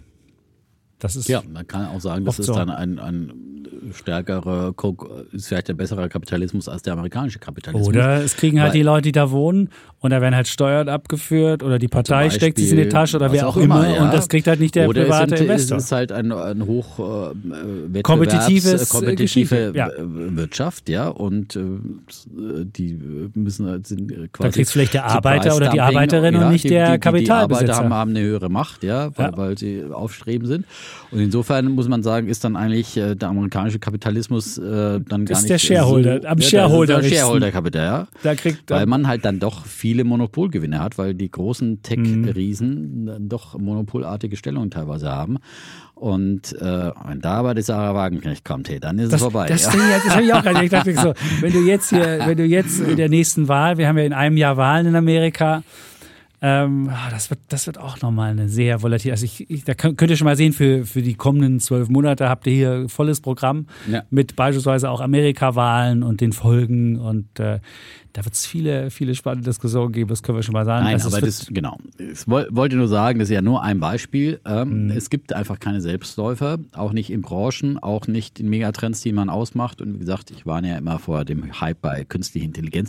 Ich fand jetzt nicht so, aber natürlich hat sich bei der Clean Energy ähm, auch so ein kleiner Hype aufgemacht. Ich, ich hatte es immer verglichen mit, mit der Solarblase, die wir damals hatten, anfangs des Jahrtausends. Die war viel, viel krasser. Also da war es ja wirklich als die Gab Deutschen. schneller pleiten. Ja. Es gab viel, viel höhere äh, Kursgewinne mhm. auch und so weiter. Da war wirklich so, ein, so eine Art totaler Hype da. Alle wollten Solaraktien kaufen, alle haben darüber geredet und so weiter. Das war ein ganz klassisches Anzeichen von Hype. Dieser Hype äh, war vielleicht etwas äh, weiter gestreut und zum Beispiel auch über solche ETFs und so weiter dieser ETF ist natürlich dann sehr beliebt gewesen, gerade in der jungen Generation. Viele haben dann kompletten Sparplan auf nur dieses eine Thema gesetzt, was man mhm. eben nicht machen sollte, sondern das ist das eine der beliebtesten in Deutschland. Ich glaube, der dritt- genau, oder viertbeliebteste in Deutschland ist genau Ich kenne aber viele, die sagen, meine komplette Sparrate fließt nee, jetzt in den Global das sollte man Energy nicht machen. die haben natürlich dann ähm, mit Zitronengehalt, beziehungsweise die kommen jetzt immer billiger rein. Du weißt aber halt nicht, ob dann irgendwann der große Kursanstieg wieder funktioniert. Beziehungsweise am Anfang hast du ja sogar, da war der Clean Energy ja noch mit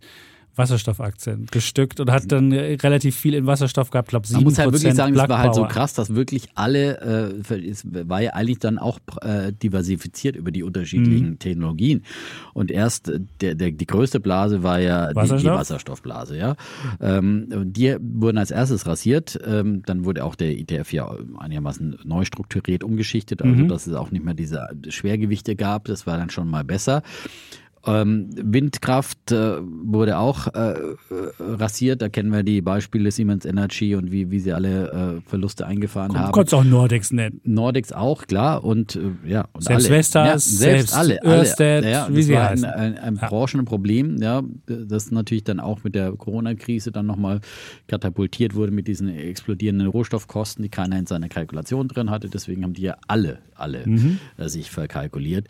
Und zum Schluss jetzt hat es eigentlich diese Solarwerte erst erwischt, ja, mit ähm, selbst dann eben die, äh, die Wechselrichterhersteller Solar Edge und Enphase und so weiter, wie sie alle unter die Räder kamen, äh, komplett rasiert wurden, mehrfach äh, Zahlen, äh, Prognosen reduzieren mussten. Das war wirklich, wirklich krass. Und, und dazu ja auch noch, und die konnten eben dann auch nicht profitieren, ähm, die, die Betreiber von ähm, Solarparks, Windparks und so weiter, die Örsteds dieser Welt, äh, die Encarvisse, die wiederum unter den Verzerrungen am Strommarkt teilweise litten und unter hohen Finanzierungskosten. Finanzierungskosten. Also jeder ja. hat so mit seinen Problemen zu kämpfen. Mhm. Alles, vieles wurde natürlich auch immer wieder durch diese Energiekosten auf und abs ähm, ausgelöst und dann gab es, als die Strompreise gestiegen sind, gab es die teilweise ja ähm, die äh, Deckelungen und äh, Preisabschöpfungen oder äh, Steuerabschöpfungen, äh, Windfall Profits. Aber der gab es ja, ich glaube, ist da ein Cent eingenommen? Also gab's die in Idee? Deutschland vielleicht nicht, aber ich glaube in anderen Ländern schon. Also ähm, die gab es aber in, in Spanien, in Spanien waren sie größer? In Großbritannien, glaube ich, und da sind ja auch viele, viele äh, engagiert gewesen und so weiter. Also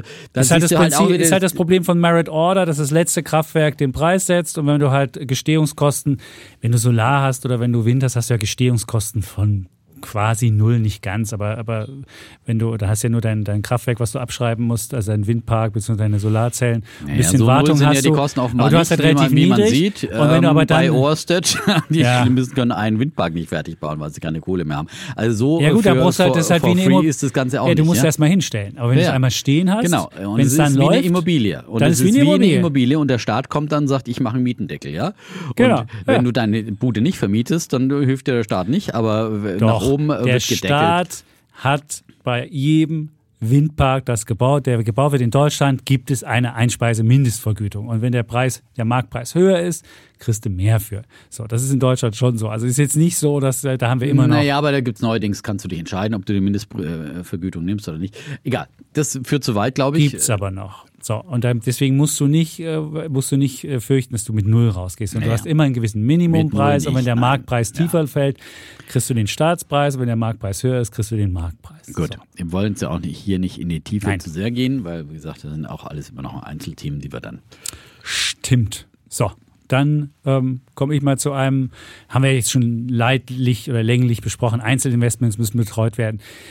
Das ist einfach so. Also wer Einzelinvestments macht, die jetzt nicht, weiß ich nicht, wenn ich jetzt sage, ich nehme Berkshire Hathaway und sage, das ist ein Langfristinvestment oder ich sage, ich habe Apple und sage, das ist jetzt ein Einzelinvestment, dann ist es okay.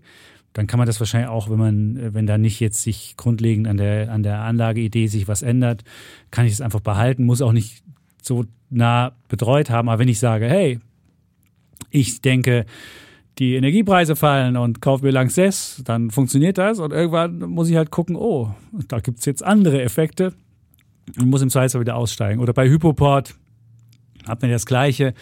Da haben wir auch drauf gewettet, haben wir sogar beide drauf gewettet und dann hat die sie auch verdoppelt, die Aktie, und dann haben wir halt nicht die ganze, also ich habe sie nicht betreut bei mir und auf einmal war sie wieder am Einstiegsniveau. Und so geht das mit ganz vielen Aktien. Und gerade so kleinere Investments, wo man sagt, das ist jetzt kein Basisinvestment, was ich 100 Jahre haben will, sondern wo ich einfach mal, wo mich eine Aktie anschreit, weil sie günstig ist oder weil ich sehe, da gibt es mal eine günstige Einstiegsgelegenheit, die muss man halt betreuen. Und wenn man was nicht betreuen kann, sollte man es im Zweifel nicht machen, weil sonst guckt man irgendwann rein und sagt so, huch, und wundert sich, was passiert ist. Und huch ist jetzt selten eine gute Anlagestrategie. So. Ja, das habe ich ja gerade auch schon mal so gesagt, Genau. dass, äh, dass ich auch als Lehre mitnehme. Ähm, aktiver äh, zu, zu traden ähm, ist auch nicht immer erfolgreich und auch nicht in jeder Marktphase, aber jetzt gerade in diesen extrem, extrem schwankenden Märkten, die wir auch dieses Jahr wieder sehen, wir sind Mhm. auch wieder im Juli hochgeschossen und dann wieder abgestürzt, ja. Und ähm, da muss ich sagen, da bin ich, ich habe eben auch noch mal ein kleines äh, Trading Zockerdepot, wo ich dann eben mit, mit äh, Trading-Produkten ähm, und gehebelten Produkten arbeite, die dann eben auch automatische Stopkurse quasi haben. Äh, Hast du ja, den ganzen Lithiumkram mal losgeworden? Ich habe, nee, ich habe immer noch ein bisschen was. Das habe ich noch. Das habe ich im, im, am Aktiendepot. Ja, Echt? da das ich schickte mir nämlich jetzt äh, gestern, Ich bekam habe zum ich, Beispiel hier, gerade letzte Woche nochmal Vulcan Energy nachge äh, Echt? Okay. auch ein bisschen nachge, weil die auch so weil Rocktech sind. Lithium schickte mir Nee, hier der Kollege. Die habe ich nicht mehr. Die hatte ich auch mal kurzzeitig. Ja. Rocktech Lithium aus dem Hause Angermeier. Ja, genau. Das schickte mir hier äh, jemand. Mhm. Und, und hier, ich krieg schon wieder, du, während wir hier die Sendung aufnehmen, Naja, kriege ich hier was schon über Ja. hängen. Hollow Order Book and Fake Sales make the China-based F-Toll Company last in line for takeoff. Hat mir jemand hier eine Schlagzeile geschickt. Wieder Hindenburg Research. Gibt wieder ein neues Short. Mhm. Was? Hindenburg Es gibt einen Research neuen schon wieder? Short Oh Report für. E-Hang. Doch. Glaub's mir. Schickt mir hier gerade äh, mein, mein. Fahrrad, mein Fahrradmitfahrer Pip. Ich habe es hier gerade geschrieben, 17, 15 oder 2. Wahrscheinlich wusste er, dass wir hier gerade zusammensitzen. Ich gucke hier gerade. Published 7. November 2023. Mhm. Ja, dann neue- ja, top aktuell. Ja, Hindenburg ist natürlich immer gefährlich. Ja? So, jetzt guckt der, da seht ihr, wenn ihr es betreuen müsst, das ist das Beispiel betreutes Anlegen.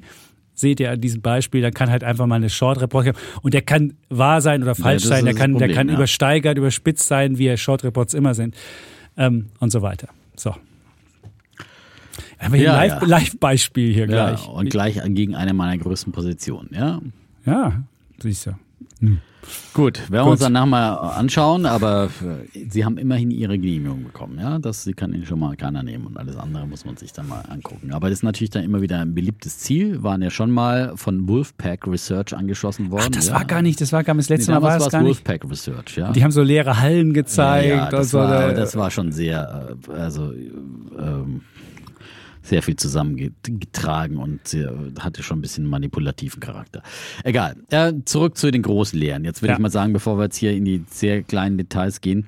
Ähm, meine nächste Lehre wäre, die Geschichte ist noch nicht zu Ende und äh, das haben wir wirklich nun schmerzlich erfahren müssen in diesen äh, Zeiten, in diesen letzten Jahren. Äh, denn wie gesagt, äh, das Ende der Geschichte wurde ja geprägt von dem ähm, Autor und Politikwissenschaftler äh, Fukuyama, der das mal ausgerufen hat, damals 1989 äh, nach dem Zusammenbruch des ähm, äh, des Kommunismus und der UdSSR. Und äh, damals hat man eben gemeint, dass jetzt sich eben äh, Demokratie und Marktwirtschaft äh, und Liberalismus äh, durchsetzen und ähm, quasi sich überall äh, breit machen und ähm, sich als Ordnungsmodell durchsetzen und quasi äh, somit auch ja, die Geschichte dieses ewigen Machtkampfes ja ähm, dann irgendwie entfällt zwischen den Systemen. Dem war beileibe nicht so und ähm, ja, wir haben ja spätestens ähm, im Februar 22, am 24. Februar 22 durch diesen brutalen Angriffskrieg der Ukraine wieder erfahren müssen, dass eben die Geschichte nicht zu Ende ist und äh, müssen es jetzt wieder erfahren im äh, Nahen Osten durch diesen brutalen Überfall der Hamas auf Israel und äh, die vielen kleinen anderen Beispiele, die es gibt, ähm, dass man so das Gefühl hat, äh, dieses Geschichtsrad wird gerade ganz kräftig zurückgedreht. Und äh, wir haben ja auch viele Lehren formuliert damals nach dem Ukraine-Krieg, äh, auch nach dem Hamas-Überfall, äh, die man jetzt hier nicht alle wiederholen muss. Aber, aber äh, diese Lehren, dass man das eben auch immer wieder ins Kalkül ziehen muss, auch als Anleger, ähm, und auf solche globalen Risiken achten muss und äh, sie mit einbeziehen muss. Äh, das ist äh, ganz, ganz wichtig und eine ganz wichtige Lehre. Und ja, das nur nochmal ganz so allgemein mitgenommen. Ja, und ich hatte das ja, gerade wir aus dem Osten hatten das ja, dieses Gefühl besonders ausgeprägt, wenn du feststellst, dass, dass du mit durch dein eigenes äh, Dasein ein eine gewisse Freiheit erzielen kannst und auch einen gewissen äh, Wohlstand mehr erleben kannst, dachte ich mir, hey, das muss was Erstrebenswertes sein, weil ich fand das sehr erstrebenswert und habe mich in dem neuen System wohler gefühlt als im alten. Insofern konnte ich mir vorstellen, dass es für alle was Erstrebenswertes ist, ähm, in Freiheit und mit einem gewissen Wohlstand, auch mit einer gewissen Absicherung. Wir haben ja auch im, äh, durch, durch Sozialstaat Absicherung gehabt, aber irgendwie scheint das nicht so äh, Ziel von allen Menschen zu sein. Und das ist misslich, wie wir gesehen haben. So, dann komme ich mal zu ähm, einer meiner Thesen noch. FOMO muss gezügelt werden. Ich hatte schon den äh, Spruch von, von Charlie Munger, man muss nur einmal im Leben reich werden und nicht fünfmal. Also selbst Leute, die ähm, FOMO haben, weil sie gierig sind. Ich bin gar nicht, weil ich gierig bin, sondern ich, ich kann mich halt schnell von guten Ideen anstecken. Ich finde halt, charismatischen Menschen verfalle ich häufiger oder guten Ideen verfalle ich häufiger und denke mir, ah, da muss man, das muss man doch mal anlegen und dann ähm, mache ich das häufig zu, ja, kurzfristig, ohne nochmal nachzudenken und da stelle ich fest, man sollte manchmal über solche FOMO-Ideen nochmal drüber nachdenken, sind die wirklich so gut? Hat der Mensch, was hat der Mensch, der dir das erzählt hat, für eine, für einen Track Record und so weiter? Und wenn man das dann sich manchmal nochmal anschaut, hätte man vielleicht nur jedes dritte Investment gemacht und nicht jede Aktie, die man mal als FOMO-Idee gemacht hat, ist erfolgreich gewesen. So. Beyond Me zum Beispiel.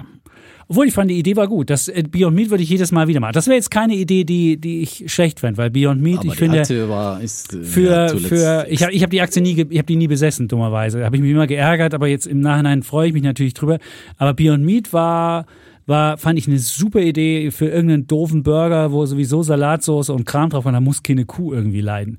Das kannst du irgendwie im Labor machen mit irgendwelchem Kram zusammenfärchen. Das Problem ist, sie haben es halt nie geschafft, das kostengünstig zu machen und Menschen, äh, und es war halt immer teurer als Ja. äh, der normale Hackburger und die Leute geben Da ist, nicht. ja, da ist ja genau dafür mehr aus. Das Und das hätte man- die das- Problematik auch wie bei den grünen Aktien und so weiter. Aber das wusste ich, das- äh, das ist war das mir dann nicht- eine erfolgreiche Aktie. So Das ist also als Aktionär muss man ja immer die Paddies zu kaufen, ist ja das eine. Ja, das, das kann man ja. Ja, aber es haben die- halt zu wenig Leute gemacht. Also Genau. ich bin derjenige, ich kaufe die immer noch die Dinger und habe den halben Tiefkühlschrank voll und neulich mussten wir mal abtauen, weil der Tiefkühlschrank voll, äh, völlig weiß. Musste ich bei den Nachbarn so 50 Patties da reinwerfen. Die dachten so, hey, was, Alter, was machst du hier? Mach mal eine Grillparty für den Ball. Nein, ich habe immer Angst, dass die irgendwann pleite gehen, dass ich keine mehr kriege, weil ich finde die ja auch lecker. Ich gehöre zu denen, der die das auch noch lecker Haus finden. Riecht zwar so ein bisschen komisch nach, nach, nach äh, Vitamintabletten und äh, man hat auch den Geschmack nach Vitamintabletten so ein bisschen, aber trotzdem dieses, hat halt ein gutes Fleischgefühl im Mund. Aber das habe ich schon länglich hier besprochen, beschrieben. Aber das würde ich jederzeit, also so ein, so ein Investment, da, da ist auch der Wille, also die Welt zu verbessern und was besser zu machen und, und das Investment würde zusammenpassen und dann würde man einfach, Ja. das ist mir auch noch so ein Ding, dass ich oftmals sage, ich will in China nicht, weil ich will nicht, dass China gewinnt, deswegen investiere ich da nicht mehr. Und das kann sich natürlich, der Hast Wille du dann schon deine China-Aktien jetzt einmal alle falsch sein.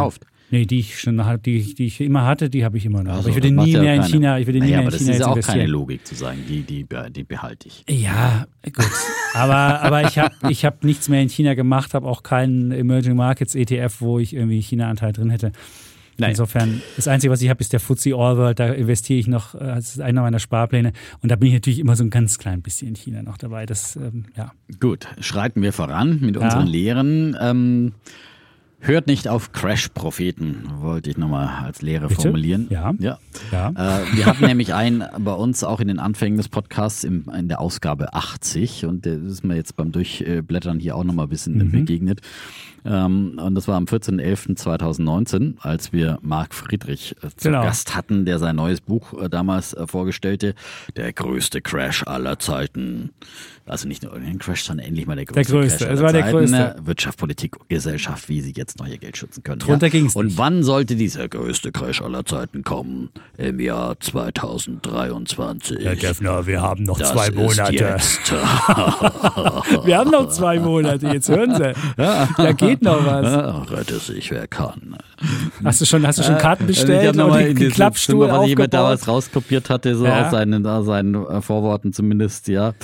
Was er vor, vorher, welches Szenario er vorhergesehen hat. Ja. Also zuerst wird ein deflationärer Schock durch die kommende Rezession ausgelöst, weitere Zinssenkungen durchführen und damit ein Bankensterben eingeläutet. Also das, das müsste jetzt eigentlich schon hinter uns liegen. Ne? Ja, aber Das war ja 2020, das, kam schon ein bisschen. Vorprogramm war 2020 Nee, aber ging es auch mit der, da kam die Deflation. Ja, es war natürlich ja, Corona aber Das war ein. Corona-Schock und all das hat er ja, nicht vorher gesehen, auch kein Gut. Krieg, äh, den es in Europa geben würde und so weiter, sondern er hat eigentlich nur gesagt, es wird nicht aufgrund der wirtschaftlichen Entwicklung Mhm. wird eine Rezession kommen und dann äh, äh, so ein bisschen äh, Chapitz hoch 10. Ja, Chapitz hat ja so ein bisschen grundsätzlich so ein bisschen, also und dann käme der Kollaps der Zombie-Unternehmen, ja, und die Zentralbanken würden panisch alle Schleusen öffnen, Zins weiter ins Minus drücken und dann käme Inflation, Hyperinflation mindestens 10, 20 Prozent pro Monat, nicht pro Jahr, ja, also nicht äh, year to year, sondern von einem Monat aufs andere, 10, 20 Prozent.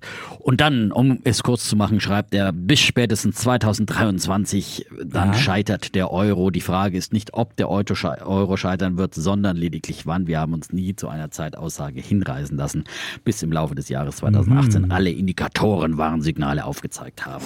So, und deswegen, deswegen Ja. hat er sich zu diesem Scheitern 2023 dann hinreißen lassen. Und äh, dann hat er noch diesen Crash ausführlich in allen schönsten Facetten beschrieben, wie da alles zugrunde geht und danach das Paradies auf Erden entstehen wird, wenn alles zusammengebrochen ist. So, Siehst du. Ähm, ja. Man muss dazu auch sagen- diese Crash-Prophetie hat sich, ähm, ich denke mal, Noch wird nicht auch bewahrheitet. ja, noch, ja, noch zwei Monate. Ne? ähm, aber das, zeigt einmal mehr, dass Crash-Propheten immer mit solchen panischen Aussagen Bücher verkaufen und es war natürlich wieder ein mega War Bestseller, Bestseller, ja. ja. ganz oben in der Bestsellerliste, weil ich meine, der größte Crash aller Zeiten, wer will schon sich nachsagen lassen, dass er Nicht dabei nicht war, sein nicht Geld den- in, in Sicherheit gebracht hat, wenn der größte Und den Crash Klappstuhl aller nicht Zeiten, aufgebaut ja, hat, um genau, zuzugucken. Ich meine, da willst du dabei sein. Sich, vor allem in Deutschland verkauft die das doch immer ganz besonders gut. Man hat zwar keine Aktien, aber freut sich, wenn der Crash kommt, weil dann, äh, ja, Klein Erna, ich hab's doch schon immer gesagt, ja, ne? Aktien sind Teufelszeug und überhaupt alles, was dazugehört. Und Ja. der Euro muss ja scheitern. Ja. Warum spreche ich jetzt eigentlich? Weiß ich, wahrscheinlich. So, äh, also, ähm, und wie gesagt, wir haben auch oft schon äh, Dirk Müllers Fonds-Performance, der auch einer der großen Crash-Propheten ist und viele andere hier äh, immer wieder gewürdigt. Stimmt, ja. könnte ich mal gucken, wie der sich Ähm, muss jetzt an dieser hat. Stelle auch nicht sein, aber äh, das ist, äh, was wir häufig besprochen haben und ähm, da hatten wir mal einen eingeladen. Das war in der Zeit, wo wir ab und zu noch Gäste eingeladen haben, aber mittlerweile Ja. sind wir uns ja selbst genug, ja. Ähm, Stimmt, da durfte so jeder einen einer. Ich durfte, ich durfte einen absoluten Pessimisten einladen und du durfst einen Optimisten einladen. Aber was ich jetzt sagen kann, unter Einschaltquoten-Aspekt, du hast ja den, den Fratscher eingeladen Äh, und ähm, ich habe den Marc Friedrich eingeladen. Meine Folge mit Marc Friedrich 20.000, damals 2019, da hatten wir noch nicht so gute Quoten. Ja, Crash Sales, das ist doch 20.869 und dein Fratscher hatte irgendwas mit 12.000. Also wenn du reich werden willst als Buchautor, ka- verkaufe Crash. Crashkurse und Crashbücher. Ja, aber der, ja. der Fratscher war ja bekannt, der hätte, hätte meine Ausbildung machen können. Aber nee, nee. So war es halt dann doch nicht. So, das äh, wollte ich nur sagen, zumindest von, äh, von, der, von der Erfolg, der publizistische Erfolg unserer Folge hat mir Man dann. muss ja nicht alles für publistischen Erfolg Nein, natürlich. Nein, nicht. aber wir kommen Quote ja bei uns alle. Seiten zu Wort und So äh, ist es. ja, es ist, äh, wir haben das ja auch kritisch diskutiert, auch äh, So. teilweise viele gesellschaftliche Thesen, die er da auch mit äh, verbraten hat. Ähm, Ja. Aber wie gesagt, ähm, es hat sich auf jeden Fall, das vergisst man ja immer und das ist ja wie in der Religion auch, die Zeugen Jehovas, die hausieren ja schon seit Jahrhunderten immer wieder mit irgendwelchen Weltuntergangsterminen und äh, auch noch nie der Weltuntergang gekommen, aber damit äh, fangen sie eben auch Leute, ja. Und ähm, das ist halt eine Methode, ja, die äh, seit Jahrhunderten äh, bei religiösen und pseudoreligiösen Gruppierungen verbreitet ist. Und offenbar gibt es immer Leute, die so ein bisschen ängstlich gestrickt sind ähm, und äh, psychisch labil, die sich auf sowas dann äh, von sowas einlullen lassen und, und äh, beeindrucken lassen. Und ja, davor sei gewarnt. Gut, dann komme ich noch mit meiner. Oh, jetzt haben wir hier schon. Aber wir zur 300. Folge dürfen wir eine Viertelstunde überziehen. Ich glaube, wir haben jetzt ja auf 1,15 eingestellt. Da, da kann man noch Wir haben ja einen neuen äh, so, Zielkorridor, Ja. ja. das ist ja wie bei Notenbanken, ja. Zielkorridor von, 1,30, genau, 1,15 von bis 75 bis 90 Ja. Minuten ist so der Zielkorridor. Früher haben wir ja immer äh, 90 Minuten als Mhm. Ziellinie gehabt und natürlich immer überschossen, ja. Und jetzt haben wir einen Zielkorridor und da kommen wir so ein bisschen. Äh, Das letzte Mal schaffen war zumindest, 1,30. dass Das wir schaffen wir auch in die über 300. 90 Folge. Ja. Ähm, die 300. Folge kriegen wir hier auch noch mit 1,30. Ich würde noch meine vorletzte äh, Lehre bringen. Das ist Krypto lebt. Das ist ja hier, wir haben ja schon Ja, viele lebt denn der alte Bitcoin noch? Ja, er Er lebt noch. Er lebt noch. Nur er der Sam lebt noch. Bankman-Fried ist im Knast gelandet. Nee, hatte, das, Strafmaß ist noch nicht klar. Er ist in allen, in allen Belangen schuldig gesprochen worden. Man Wie viele- braucht auch nicht lange. Also er könnte maximal 125 Jahre in den Na, das Knast ist gehen. doch tröstlich. Vielleicht äh, wird er richtig Wenn du alt. 30 bist, dann musst du 150 werden. Das schaffst du. Ja.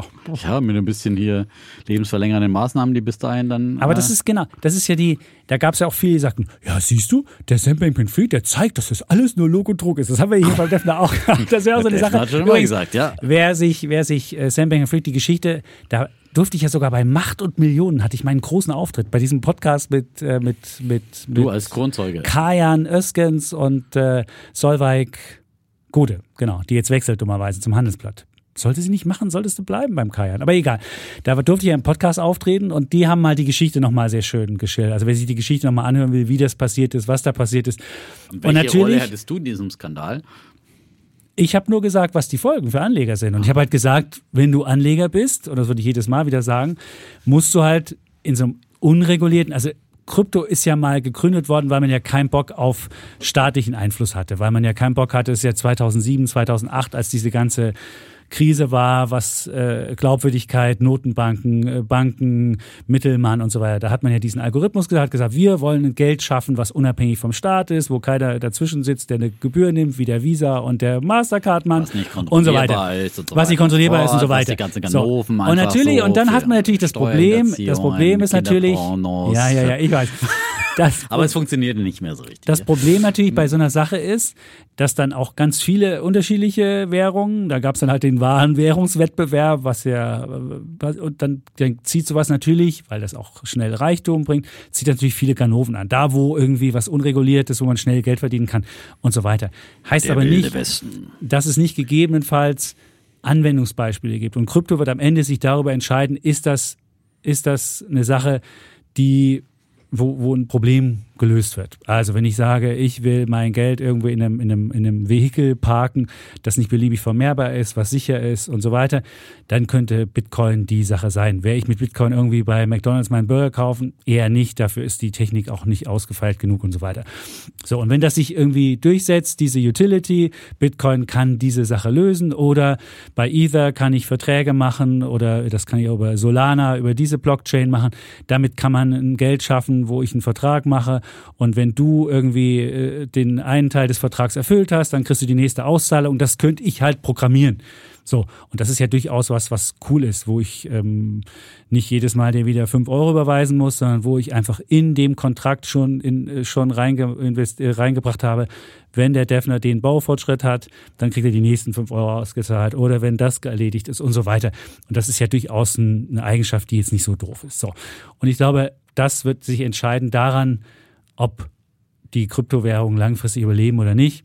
Und ich habe weiterhin meine, meine, meinen Sparplan mit so einem, mit so einem Krypto-ETF, wo halt verschiedene Kryptos drin sind und habe noch meine kleinen Anteile ähm, von Ether und von Bitcoin. Und dabei bleibe ich auch. Und alle, die gesagt haben, das wäre eine Blase wie eine Tulpenkrise, muss man sagen, ah, bei der, bei der, bei der Tulpen-Euphorie, da ist ja irgendwann die Blase geplatzt und das kam ja nie wieder. Und bei der Tulpen-Euphorie hat der Eckert naja, auch schön. Tulpen gibt's immer noch, wunderbar. Ja, aber es gibt's ja, nicht mehr als Aus, das, aber das ist nie wieder als Anlageklasse gekommen. Und bei Tulpen, das hat der Eckert sehr schön bei Twitter mal geschrieben, gab's auch nicht äh, einen, einen großen Anlage, ähm, Anlagegesellschaft, die irgendwann einen ETF nochmal drauf gemacht hat später. Also insofern, das ist schon ein Unterschied, ob du die Tulpenblase platzt und es nie wiederkommt oder ob es ein Bitcoin ist, der auf dem Weg nach oben immer wieder so überschießt und Euphoriewellen hat, aber dann wieder ein Stück zurückkommt und immer noch existiert.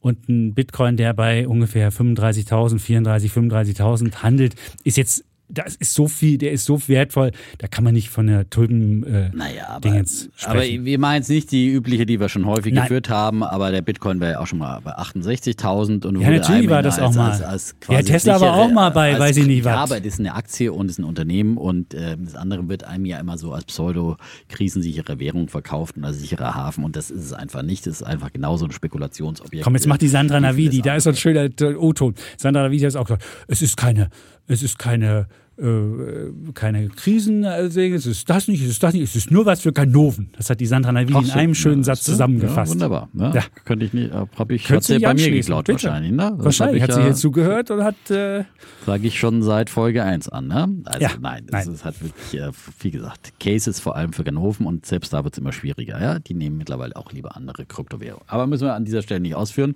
Hat auf jeden Fall nicht wirklich als Inflationshedge funktioniert.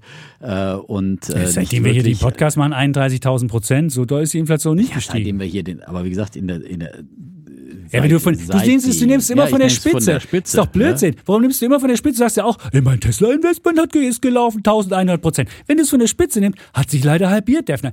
Ey, du kannst nicht das eine so ansetzen und sagen, ja, minus 80 Prozent. Bei dem anderen nimmst du irgendwie einen tieferen Kurs und sagst, ja, hat sich aber schon wieder von unten äh, gefünft, äh, verdoppelt. Nee, geht nicht. Entweder du machst alles All-Time-High oder du machst es eben nur selektiv so.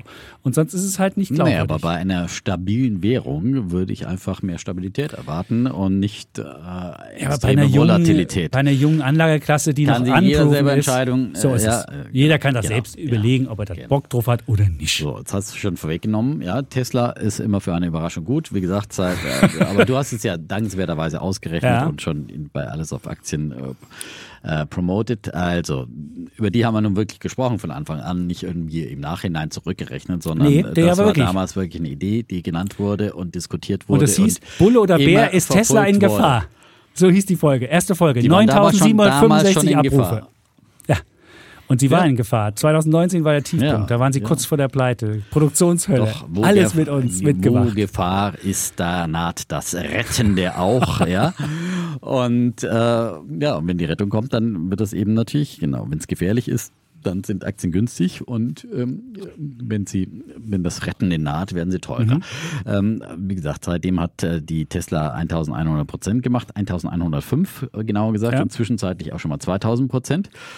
Ähm, und ja, viele konnten dabei sein, viele waren mit dabei und äh, bei dieser Idee und ich war auch die meiste Zeit dabei. Ich habe immer wieder auch mal getradet, weil das in der Tat bilde ich äh, Tesla immer als, als äh, mit äh, Trading-Produkten ab, ja, wo natürlich auch der Hebel größer ist. Aber äh, da bin ich auch immer ganz gut immer wieder mal rausgegangen und immer wieder mal wieder eingestiegen. Ich bin jetzt übrigens wieder eingestiegen. Bist letzte du wieder? Woche, ich, letzte Woche bin ich äh, vor wirklich Dienstag, Mittwoch vor der Fettentscheidung bin ich doch größer im größeren Stil wieder mit, mit äh, Trading-Produkten eingestiegen. Weil ich Trading-Produkt, nicht, mit, nicht in dem Langzeitaktiendepot, sondern im Trading-Depot, ja. Mhm. Ähm, und ähm, Wann bist du eingestiegen? Dienstag, Mittwoch, oh, Donnerstag auch nochmal weiter. Ich habe äh, ja, Ja. den, den Vorteil, dass ich dann wieder, wenn es steigt, äh, steigt die Liquidität. Ich kann hier ein bisschen nachkaufen. Also ich bin bei, bei Tesla, bin ich glaube Mittwoch oder so eingestiegen, ähm, so um die knapp über 200 Dollar oder sowas. Äh, ist auch wieder gestiegen seitdem. Wir haben jetzt äh, zum Beispiel ähm, an diesem Montag gab es ja irgendwie die Insider-Information, dass äh, angeblich ein neuer billiger Tesla in Deutschland gebaut werden soll für 25.000 Dollar oder Euro in dem Fall ähm, in Grünheide. Elon Musk war letzten Freitag in, in Hat Grünheide und da hat, das, äh, da hat er das angeblich äh, Der ähm, Tesla-Fanboy. den, den Leuten erzählt und so weiter und so fort. Ähm, aber Das ich finde nach wie vor, nach, du hast es ja als Bulle gemacht hier auch, äh, wir haben wirklich viel über Tesla, Elon Musk immer wieder Mhm. diskutiert, äh, gestritten und wie gesagt, ich bin neulich auch mal zum Bären äh, ernannt, weil er, weil er wieder dummes Zeug äh, verlautbart hat und das ist wirklich ein extrem umstrittener Mensch und aber diese Biografie, ich bin sie immer noch am Lesen so auf dem Nachttisch und ist wirklich äh, sehr, sehr lesenswert und ich finde, jeder, der Tesla-Aktien hat, der sollte, sollte dieses Buch lesen und dann sieht man einfach auch die Chancen und die Risiken, die drin stecken, weil das natürlich ein Mann ist, der einen wahnsinnigen Antrieb hat und der immer, immer seine Teams vor sich her treibt, in allen technischen Details drin ist und immer versiert ist, bis ins letzte Detail die beste Lösung, die günstigste Lösung, neue Technologie zu finden, der niemals müde wird, niemals, äh, niemals aufgibt, niemals nachgibt. Und das, das macht natürlich ein Unternehmen aus. Und diese äh, Trägheit, die es in vielen anderen äh, Konzernen gibt, die ist, äh, glaube ich, bei äh, Tesla äh, und auch SpaceX und so weiter eben nicht, nicht vorhanden. Und deswegen äh, ist da mein Zutrauen auch groß, dass sie immer wieder auch äh, Schwierigkeiten überwinden. Jetzt haben sie gerade eben mit dem Cybertruck, das läuft auch nicht so, da müssen sie wahrscheinlich wieder durch die Produktionshölle. Aber ähm, mit diesem Antrieb und diesem Spirit ähm, wird, äh, glaube ich, Tesla auch e- eben bei Robotaxis und so weiter ähm, führend werden. Das ist ja immer noch die große Wette bei, bei Tesla und deswegen ist irgendwie meine, ähm, meine These, meine ähm, Lehre 5. Ähm, Don't fight the Tesla. Genau, never fight Tesla. Tesla ist immer für eine Überraschung gut, ja, und meistens für positive. Und äh, es ist immer, äh, bisher in den letzten fünf Jahren war so äh, riskanter, keine Tesla-Aktien zu haben, als welche zu haben. Und natürlich auch ähm, volatil und wie gesagt, für Aktien ähm, da äh, finde ich das absolut, ähm, aber es ist halt auch mehr, mehr fundamental nachvollziehbar, die spekulative Bewegung als äh, zum Beispiel, aber wie gesagt, jeder kann wegen mir äh, Kryptowährungen kaufen und sich, äh, wie, wie er möchte. Äh, mein Ding ist es nicht. Und ähm, wie gesagt, bei Tesla bin ich nach wie vor äh, natürlich immer war zu allen Zeiten eine hochbewertete Aktie, in guten wie in schlechten Zeiten und äh, wird sicherlich auch bleiben, aber hat einfach wirklich sehr, sehr viel an an Fantasie und äh, wird, glaube ich, so wohl bei KI äh, mit Optimus und vielen anderen Sachen, die da kommen, mit dem Autopiloten, mit dem Supercomputer, der äh, den Autopiloten steuert, äh, eine ganz wichtige, große Rolle spielen. Und ähm, auch in, in vielen anderen Technologien, Fertigungstechnologien, die denken jetzt zum, zum Beispiel diese, diese Grundplatte aus einem Stück zu gießen quasi. Äh, nur so kann man dann so günstige Autos herstellen für 25.000 Euro. Und ich meine, das ist halt einfach, VW hinkt äh, hier immer noch äh, auch im Preiswettbewerb hinterher und äh, wird es, äh, es schwer haben, da zwischen BYD auf der einen Seite und Tesla auf der anderen Seite im Elektromarkt irgendwie konkurrenzfähig zu bleiben. Und ähm, deswegen bin ich bei Tesla wieder dabei, bei BYD immer noch weiter dabei und ähm, ja, Elektroautos gehört meiner Meinung nach die Zukunft. Das ist die effizienteste äh, Technologie und ähm, wird sich durchsetzen. Und Ich hoffe äh, mal, dass die Leute mehr Zug fahren, ehrlich. ja, natürlich. Aber Immer dieser Autofetischismus. ja, weil du immer die Züge so schlecht gemacht hast Überhaupt in ungefähr nicht. 300 Folgen. Ja? ich bin Ja, Fahrrad. jedes Mal, ja, ich bin jedes Mal, wenn der, der Chapitz in die. Bahn gestiegen ist, dann gab es ein, ein halbstündiges Bashing, ja. Ey, das muss man halt mal unter Kontrolle. hat Das muss man halt mal hinkriegen. fahren, ja. Das muss man halt mal hinkriegen. Ja. Das ist jetzt so schwierig nicht. Das war kein, äh, keine Werbung für die Bahn, was du hier mal ablässt, ja. Gut. So, aber es wird, ja, wir brauchen eine Mixed-Mobilität, aber es wird weiter Autos geben. Das ist äh, Individualmobilität ist, ist äh, weiter und wie gesagt, wenn man es dann äh, shared macht ist, und mit, mit autonomen Taxis, das wird eine wunderbare Welt und dann kann man ähm, auch mit Robotaxis wunderbar Ja, den, wenn dann die Leute ihr eigenes ÖPNV abgeben und nur noch, und nur noch scheren, umso Jetzt kommt besser, würde ich sagen. der- Glückwunsch. Der, ja, wir sind ja nicht in der DDR, wo jedem sagt, kann sich auch, die Leute soll, können auch ihr eigenes behalten. Ja? Aber dann sollen sie gefälligst dafür, dass sie da das auf die Straße Ja, stellen, dafür einen dafür gewissen sollte man, aber Quadratmeterpreis Das äh, hätte ich auch Land gern. wegnehmen, das da müssen ich sie für Das zahlen. war von Anfang an meine These. und nicht so ein sagt, Anwohnerparkausweis nicht für 100 da- Euro ja, für 100 von Jahre. wegen, Nee. nee, nee, 30 Das geht Euro für zwei nicht. Jahre oder sowas. Das Ja. geht natürlich Nee. nicht. So. Da hast du Ähm, recht. So, jetzt haben wir alle Automenschen wieder gegen uns aufgebracht. Die werden sagen, ey, ich wohne auf dem Land. Ja, ihr wohnt auf dem Land, da gibt es keine Bahn, da gibt es schlechte Strecken. So habe ich, hab ich verstanden. Aber alle Menschen, die in der Stadt wohnen, die brauchen nicht zwingend Auto. Ich habe aber Kinder. Ja, habe ich auch verstanden. Man kann auch ohne So, Auto. jetzt halt. Ähm, dann komme ich zu meiner letzten These. Und meine letzte These ist Never fight the Publikum. Never. Also ich habe hab mir mal alle, alle 299 Folgen angeguckt, mal geguckt mit Einschaltquoten und habe mal geguckt, was mag das Volk und was mag das Volk nicht. Und ähm, ähm, was, äh, ja gut, die erste Folge hatte ich schon gesagt, hatte 9765, Bulle oder Bär, ist Tesla in Gefahr. Dann gab es unser erstes ETF-Spezial, also ETFs mögen Leute und wenn er da, da stand er davor, so werden sie reich, das ETF-Spezial. Früher haben wir unsere Leute noch gesiezt, ganz am Anfang. Das war noch, am Anfang siezten wir Menschen noch und das hat sich irgendwann zum Du entwickelt, weil wir sind ja auch, mit unserer Gemeinde sind wir ja auch immer intimer geworden und dann kann man auch mal duzen. Und dann war eine der erfolgreichsten Folgen, ist BlackRock böse? Also das funktioniert auch noch so ein bisschen was Mystisches. Aber wenn man, wenn man sonst guckt, wohin mit dem Geld, so werden sie reich. Das ist der Weg in die finanzielle Freiheit. So vermehren sie mit Dividenden Vermögen. Erfolg und Reichtum, dafür gehören drei Dinge. Diese 31 Antworten machen sie klüger und reicher. 50, 100, 200 Euro im Monat. Wie lege ich mein Geld clever an? Wie viele ETFs benötige ich für die finanzielle Freiheit? Mit dem Zinseszinseffekt zur finanziellen Freiheit. Viele erfolgreiche Folgen zur Politik, Impf und, äh, ach, das habe ich aufgeschrieben, 2021, was, da waren mal Ausnahmen, da hatten wir ja Corona, da hatten wir viele erfolgreiche Folgen zu Politik, Impfpflicht und äh, so Verbotsgeschichten. Aber die zweite erfolgreichste war die Metaverse, das nächste große Ding oder lächerliche Vision. 91.000 und die erfolgreichste 92.000. Und das macht mich, nee, 93.000 sogar. Das macht mich persönlich natürlich betroffen. Das war nämlich eine Folge ohne den Chapitz. Das war nämlich mit Klöckner und dir. Da war ich im, in Skiferien in Österreich. Äh, Das mache ich nächstes Jahr wieder, Skiferien in Österreich. Und dann kannst du gerne hier wieder mit dem Klöckner die äh, noch eine erfolgreichere Folge machen. 93.000.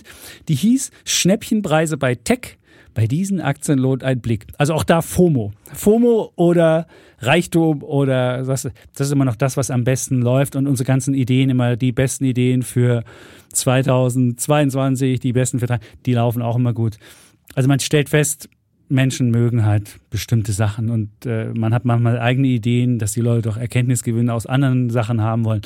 Aber das finden die Menschen nicht und deswegen never fight the Publikum. So. Und deswegen haben wir heute auch eine, eine Überschrift drüber, die auch alle, ich würde mal alle, alle, alle erfolgreichen Überschriften zusammenfassen und dann eine Überschrift draus machen. Ach so, Und ich hätte auch, weißt du, wie die Idee sein könnte? reich werden mit Crash-Propheten. Nee, Hashtag Dudes300 liefert die Formel für die finanzielle Freiheit.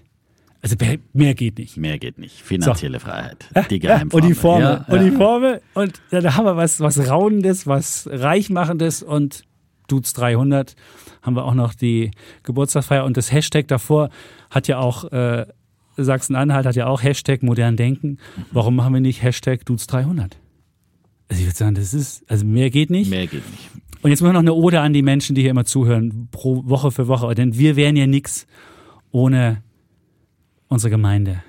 Bitte möchtest du jetzt noch die Ode Die an Gemeinde, die, die Gemeinde nochmal zum Schluss ja, mitnehmen. das ist die klügste Gemeinde überhaupt, die es gibt, ja. Ja, oder? Also die, die Schwarmintelligenz äh, hoch fünf, äh, Hyperschwarmintelligenz, würde ich mal sagen. Das ist schon fast künstliche Intelligenz, was Ja. wir an Hörern haben und was wir immer an Feedback bekommen. Also manchmal schämt man sich ja fast, dass man hier irgendwie was vorträgt, weil man dann immer so äh, große äh, Antworten bekommt und äh, sehr umfangreiche. Äh, ich habe neulich zum Hörer geschrieben, Mensch, ich schicke dir mal vorher meine Ideen, dann kannst du das Research machen. Und ähm, ja, vielen, vielen Dank dafür. Und äh, es ist wirklich beeindruckend, was für kluge Menschen wir haben. Und äh, wir, wir freuen uns über alle, die uns schreiben an wirtschaftspodcast.welt.de, äh, Input geben. Wir können nicht immer alles beantworten, aber wir gucken uns immer alles an. Und ähm, ja, empfehlt uns weiter, das ist das Entscheidende, ja, euren äh, Freunden und äh, bleibt uns treu, auch weitere 300 Folgen, das ist noch, noch viel wichtiger. Und ich- ja, das ist, äh, mehr kann man da fast gar nicht mehr sagen. Vielen, vielen Dank an alle, die so lange dabei sind. Viele schreiben uns, dass sie von den Anfängen an dabei sind und das ist Ja, es gab heute jemanden, so ich hab viel hier- Zeit schenken und äh, Rüdiger Woche hat geschrieben, meinen großen Glückwunsch zu 300 Folgen, habe alle gehört Wahnsinn. und bin weiterhin begeistert. Nach dem Grußwort zur 100. Folge auch jetzt wieder die Feststellung, euer Podcast ist nicht nur für wirtschaftliche Belange jede Woche ein Highlight. Bitte weiter so. Herzliche Grüße aus dem Ruhrport Rüdiger. Stellvertretend an Stellvertretend. Rüdiger. Wir haben auch- vielen, ich habe vielen noch- Dank. Hab auch- Keine, gab keine bleibenden Schäden. Nee, gab keine bleibenden Schäden. Das stimmt. Und ähm, ich gucke gerade mal, was hier noch. Äh, Es gab noch, ähm, gab es noch einen. Wir haben das Schöne, was ich ja finde, es sind nicht nur Finanzmenschen, sondern wir haben auch auch auch viele Mediziner dabei. Und ein Mediziner hat hier auch geschrieben, hat auch gratuliert heute irgendwie per Mail, weil wir das ja Wir haben auch Juristen, wir haben wirklich äh, Ja. Ingenieure. äh, Mir schrieb einer diese Woche, ja, äh, bei Audi, ja das Spaltmaß beherrschen wir nach wie vor, nur Aber? die Software nicht so ganz, ja. okay gut Ähm, und ähm, ja, Genau. Christoph hat geschrieben vom Institut für molekulare Medizin.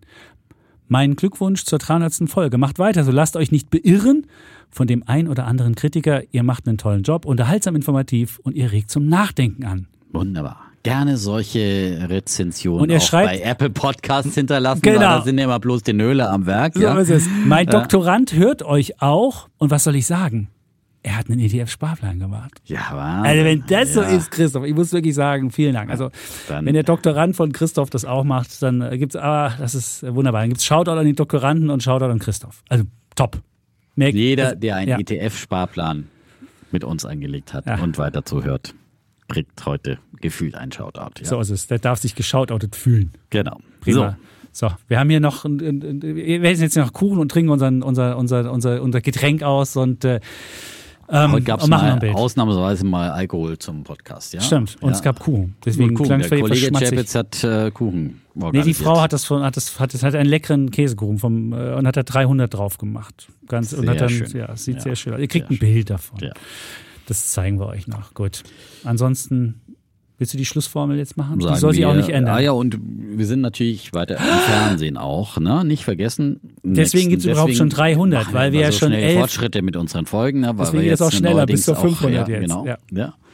Die Fernsehfolgen auch mit der, als Podcast haben natürlich. Und auch nächsten Freitag wieder zählen wir auf euch um 17.45 Uhr bei Weltfernsehen. Genau. Defner und Chapitz. Und da kriegt ihr so ein Update. Und es ist wirklich, und es gibt wenig, wenig Überschneidung und viel Update. Ja. Ja. Und es gibt auch wirklich viel zu erzählen in solchen Börsenwochen. Ne? Das ist. Das stimmt. also- Und ihr kriegt es zusammengefasst und wirklich so in komprimierte, so als ob ihr ChatGPT fragen würdet, fass mir bitte einmal Defner und Ja. Chapitz zusammen, aber nochmal eine neue Idee dabei. Nee, und die Und- Börsenwoche und genau, und die. Börsenwoche und den Ausblick und noch die besten Argumente. Genau, und die besten Argumente. Und das bitte komprim- in- in komprimiere neun es Minuten. mir bitte, Und ja? das bitte in neun Mach bitte Minuten. das ganze Gelabere weg, ja? Ja. Keine Sidetracks, ja, Ja. sondern Ja. direkt ins Ziel, ja? Direkt ins Ziel. Geradeaus, ja? Der Chapitz guckt zwar immer hoch an die Decke und so ein bisschen schräg mit den aber Augen und man könnte keinen denken, keinen Zettel versteckt, ja? Nee, Und ist kein immer, Zettel. Oben hat er seinen Spickzettel. hab ich nicht. Nee, Ah. aber ich guck so hoch, weil Sein Bloomberg-Terminal hat er oben Nee, hingehängt jetzt, nee. ja? Leute, die Leute, die das sehen, denken immer so, hey, was hat er da? Aber das ist, wenn man, wenn man sich, wenn man seine Gedanken nach unten will. Intelligente Menschen gucken nach oben. nee, ich weiß es nicht. Eher so Leute, die, noch nicht die Fernseherfahrung haben wie der Defner. Aber ich gebe mir Mühe, das nächste Mal nicht wieder nach oben zu gucken, sondern das nächste Mal gucke ich den Defner an. Und meine Frau sagt immer noch, ich würde bei der Verabschiedung nicht sauber in die Kamera gucken und nicht wirklich die Leute angucken. Das werde ich auch vergessen. Also ihr müsst unbedingt dazu gucken, um, um, um zu erfahren. Wohin guckt der Chapitz? Ja. Und ob ich das hinkriege, ob da Verbesserung noch möglich so. ist. Auch Aber soweit für heute sagen wir Tschüss. Und ciao. Wir bleiben Bulle und Bär. Defner und Chapitz.